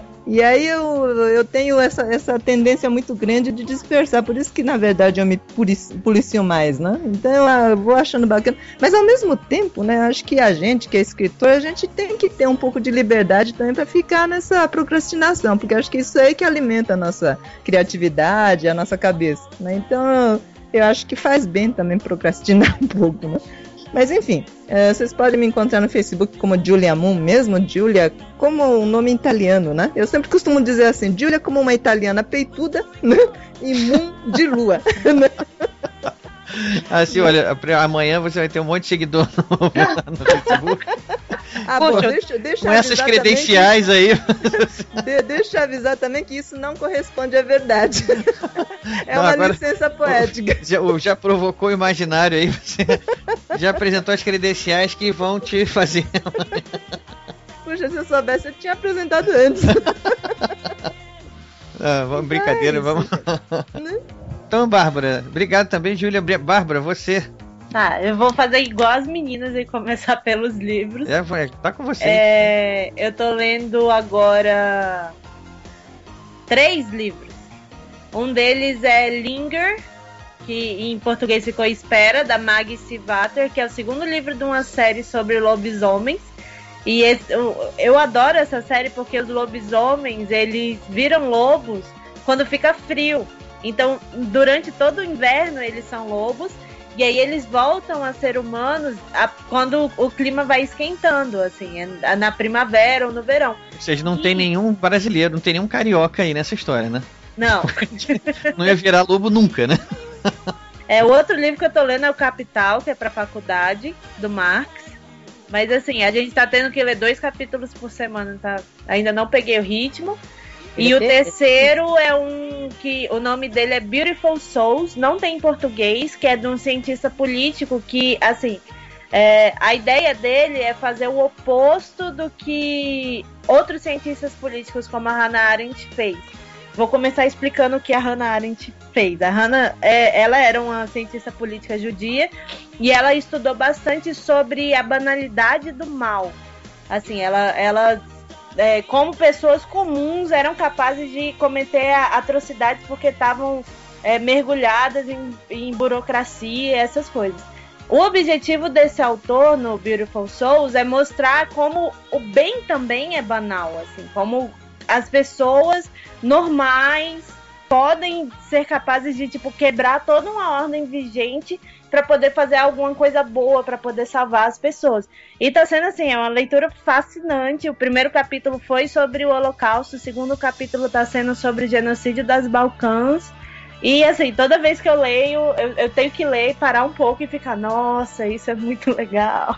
Ou seja, é complementar a, a Hannah Arendt, né? É, exatamente. E ele cita muito a Hannah Arendt. É um oposto que se complementa, que fala, os dois juntos mostram como o ser humano é um ser complexo, né? Exatamente. E aí ele nisso ele usa também várias teorias e testes é, que fizeram para poder tentar explicar é, da psicologia, para poder tentar explicar como as, por que as pessoas obedeciam mesmo sabendo que, que era errado e tudo. Ele fala de empatia, é super legal. E aí tem o, o, o autor de cabeceira, né? Que dessa vez vai ser a, a Diana Wynne Jones, que é uma autora é. de fantasia, porque recentemente eu reli Castelo Animado, e Castelo Animado é um dos meus livros favoritos. Sério, ela é genial. Tinha que ser mais conhecida no Brasil, cara. Ela é. Sim, eu fico revoltada com isso. Eu lembro que o primeiro livro que eu li dela foi quando eu tinha lido o segundo Harry Potter, assim, eu tinha 12 anos, e aí eu tava naquela fase de desespero, ai, eu quero ler todas as coisas iguais a Harry Potter. E aí eu li Crestomance, sabe? Crestomance é muito é melhor muito, que Harry Potter. Eu terminei Crestomance, eu tava, meu Deus, essa mulher é muito boa, eu quero ler todos os livros dela. Fanboyismo típico da idade, né? Exatamente, que ainda não foi embora, eu acho que nunca vai não, embora. Não, tomara que não vá, né? Porque isso é muito legal, né? Isso é uma é, é uma cara que dá tantas alegrias pra gente, né? Eu, eu, me, eu me considero um fanboy também das coisas que eu leio e fico com essa. É, esse entusiasmo todo também. Não acho mal nenhum nisso, pelo contrário. Pois é. E é isso. Eu normalmente sou muito fangirl no Twitter. E meu Twitter é Bárbara Escreve. Eu também tenho um blog que eu escrevo atualmente com mais 10 pessoas e eu não sei como. A, ainda assim, a gente não consegue atualizar todo dia, que é nem um pouco épico que é nem um pouco épico.com. No Facebook também tem a fanpage que é Bárbara Escreve, mas se me adicionar no Facebook é Bárbara Moraes com I. Eu também eu aceito todo mundo como amigo. E é isso. É que nem lá. coração de mãe o meu Facebook. Sempre cabe mais um. Até, Até bater os 5 mil, né? É. Até. Simone, sobrou agora você para poder contar pra gente aí o que você tem lido, como te encontrar, Bom, eu tenho. Eu agora estou lendo. Eu recuperei uma noveleta do George Martin, que é A Flor de Vidro, que saiu na antiga Isa Casma Magazine, aquela tinha que saía né, de, de contos e noveletas, era tão bom e não existe mais. Bom, mas enfim, eu encontrei a, a noveleta e, e estou lendo para ver se eu consigo me entrosar um pouco melhor com a prosa do Martin e vou começar Os Forasteiros, da Michelle Paver, que atualmente é a minha autora, não sei se de cabeceira, mas é uma autora que eu tô curtindo muito. Eu li Atualmente no... pode-se dizer que sim, né? Porque, como eu digo, essa história de a gente fazer lista, é. de eleger, esse autor aqui, é, isso muda para mim semana por semana. É, é complicado, claro. É complicado. Gente... Isso é mais uma coisa, tipo uma brincadeira, assim, uma um, uma coisa de, para de, descontrair, assim, só pra gente conhecer um pouco mais. Mas assim, não tem nenhuma nenhum compromisso eterno com essa, com essa é, resposta, não. Não, e ademais, assim, quem me conhece sabe que meu negócio é, é Tolkien e, e, mistura com Simões Lopes Neto, quer dizer que, é, sei lá, eu prefiro nesse momento citar Michelle Paver e citar com muitas estrelinhas Noite Polar, que é o romance dela, um, é um romance curto, muito bom, de suspense e terror, que eu achei sensacional. E são as leituras, assim, que eu tenho tido. E como é que o pessoal te encontra aí na internet? Olha, no Twitter me encontra no Simone F Livros, tudo junto. Eu tenho página no Facebook, mas eu sou meio medrosa, então eu não, eu não, eu tenho uma lista de gente querendo ser meu amigo e eu termino não adicionando quase ninguém. Sou meio medrosa. É, eu sou meio medrosa, porque a gente escuta que roubaram a senha, que, que não sei, roubaram uma foto e mesclaram com uma foto pornográfica, Deus me livre. E aí eu, daí eu não, não coloco, assim, muita gente no meu Facebook. Mas eu tenho blog, eu tenho porteira da fantasia.blogspot.com.br que é o blog que eu atualizo mais vezes e é onde eu falo dos livros que eu leio, dos livros que eu gosto e dos que eu não gosto também. E tem o outro blog que é Sóis da América, fica dois azinhos junto ali da América, né? .blogspot.com.br, que é o, o, blog dedicado à série essa do Sóis América. Né? Então são canais legais de entrar em contato comigo. Como a gente viu aqui, o cardápio de opções aqui oferecido por essas quatro aqui é muito amplo. Vai de fantasia, ficção científica, passando por terror, distopia. Tem opção para todos os gostos aí. Eu queria agradecer a presença de todas vocês aqui, a, a primeira vez de todos vocês. Eu espero que a primeira de muitas. Não é a Ana Cristina Rodrigues. Meu agente vai falar com você. Eu já te falei que essa primeira é amostra grátis. depois ele vai conversar valores. Não é assim, não, meu filho. Tudo bem, a gente agora, agora com a sua presença aqui, nosso, nosso poder de negociação vai aumentar, porque agora vai disparar a nossa audiência. Mas enfim, meninas, é, muito, agradeço muito mais uma vez vocês todas aqui. É, a casa é de vocês, sempre que quiserem voltar, estamos aí. Vamos lá, muito obrigado, um abraço e até a próxima. Até a próxima, foi bacana. Foi ótimo. Tchau, boa noite. Muito obrigada pelo convite. Igualmente, gente, gente, eu tenho que ir lá, eu tenho que resolver uma crise felina. O gato tá mordendo, tá mordendo um gato. E eu não vai se meter pra separar aqueles problemas de filho, ele resolve, de gato não.